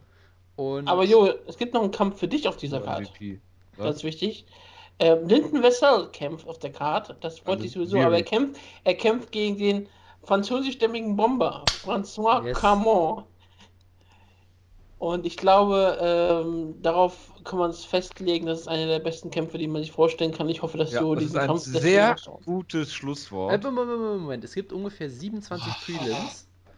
Wichtig daran ist natürlich, ja. wer, wer, kämpft. Kevin, ähm, Kevin Ferguson Jr. Jr. Theoretisch der, ich, zum dritten Mal versucht, sein Debüt zu machen. Das hat bisher noch nie geklappt. Ist ein dritter, dritter Versuch, ja. Genau. Also das muss man noch mal erwähnen. Aber mal ganz ehrlich, äh, ich habe jetzt auch keinen Bock mehr. Aber Michael Chandler gegen Benson Henderson ist ein hervorragender Kampf. Den solltet ihr euch alle angucken. Ich bin sehr gespannt, wie er ausgeht. Äh, und wir werden vermutlich drüber reden. Also außer mir wird es eh keiner gucken, weil ihr alle Banausen seid. Ja. Und bis nächste ja. Woche. Hasta la próxima. Ich wünsche euch einen guten Start in die Woche. Macht's gut. Wir äh, ja, hören uns dann mit langweiligen Pre Previews und Reviews wieder nächste Woche ja, der Adrenaline-Dump nach äh, dem MS der MSG-Show ist natürlich wieder äh, hervorragend. Naja, was soll man machen? Äh, nichtsdestotrotz. Es ist wie nach Masturbation. Es ist genau wir warten jetzt mal ab, ob Run-Fighting sich irgendwie so rührt. Warten wir mal ab. Bis dahin, macht's gut. Ciao, ciao. Ich musste natürlich noch mhm. untergebracht werden. Ciao. Mhm. Ciao, ciao. Ja, ein Traum. Gott, das ähm, Bild von Sarah de Alio. Ich habe echt gedacht, das wäre ein Mann.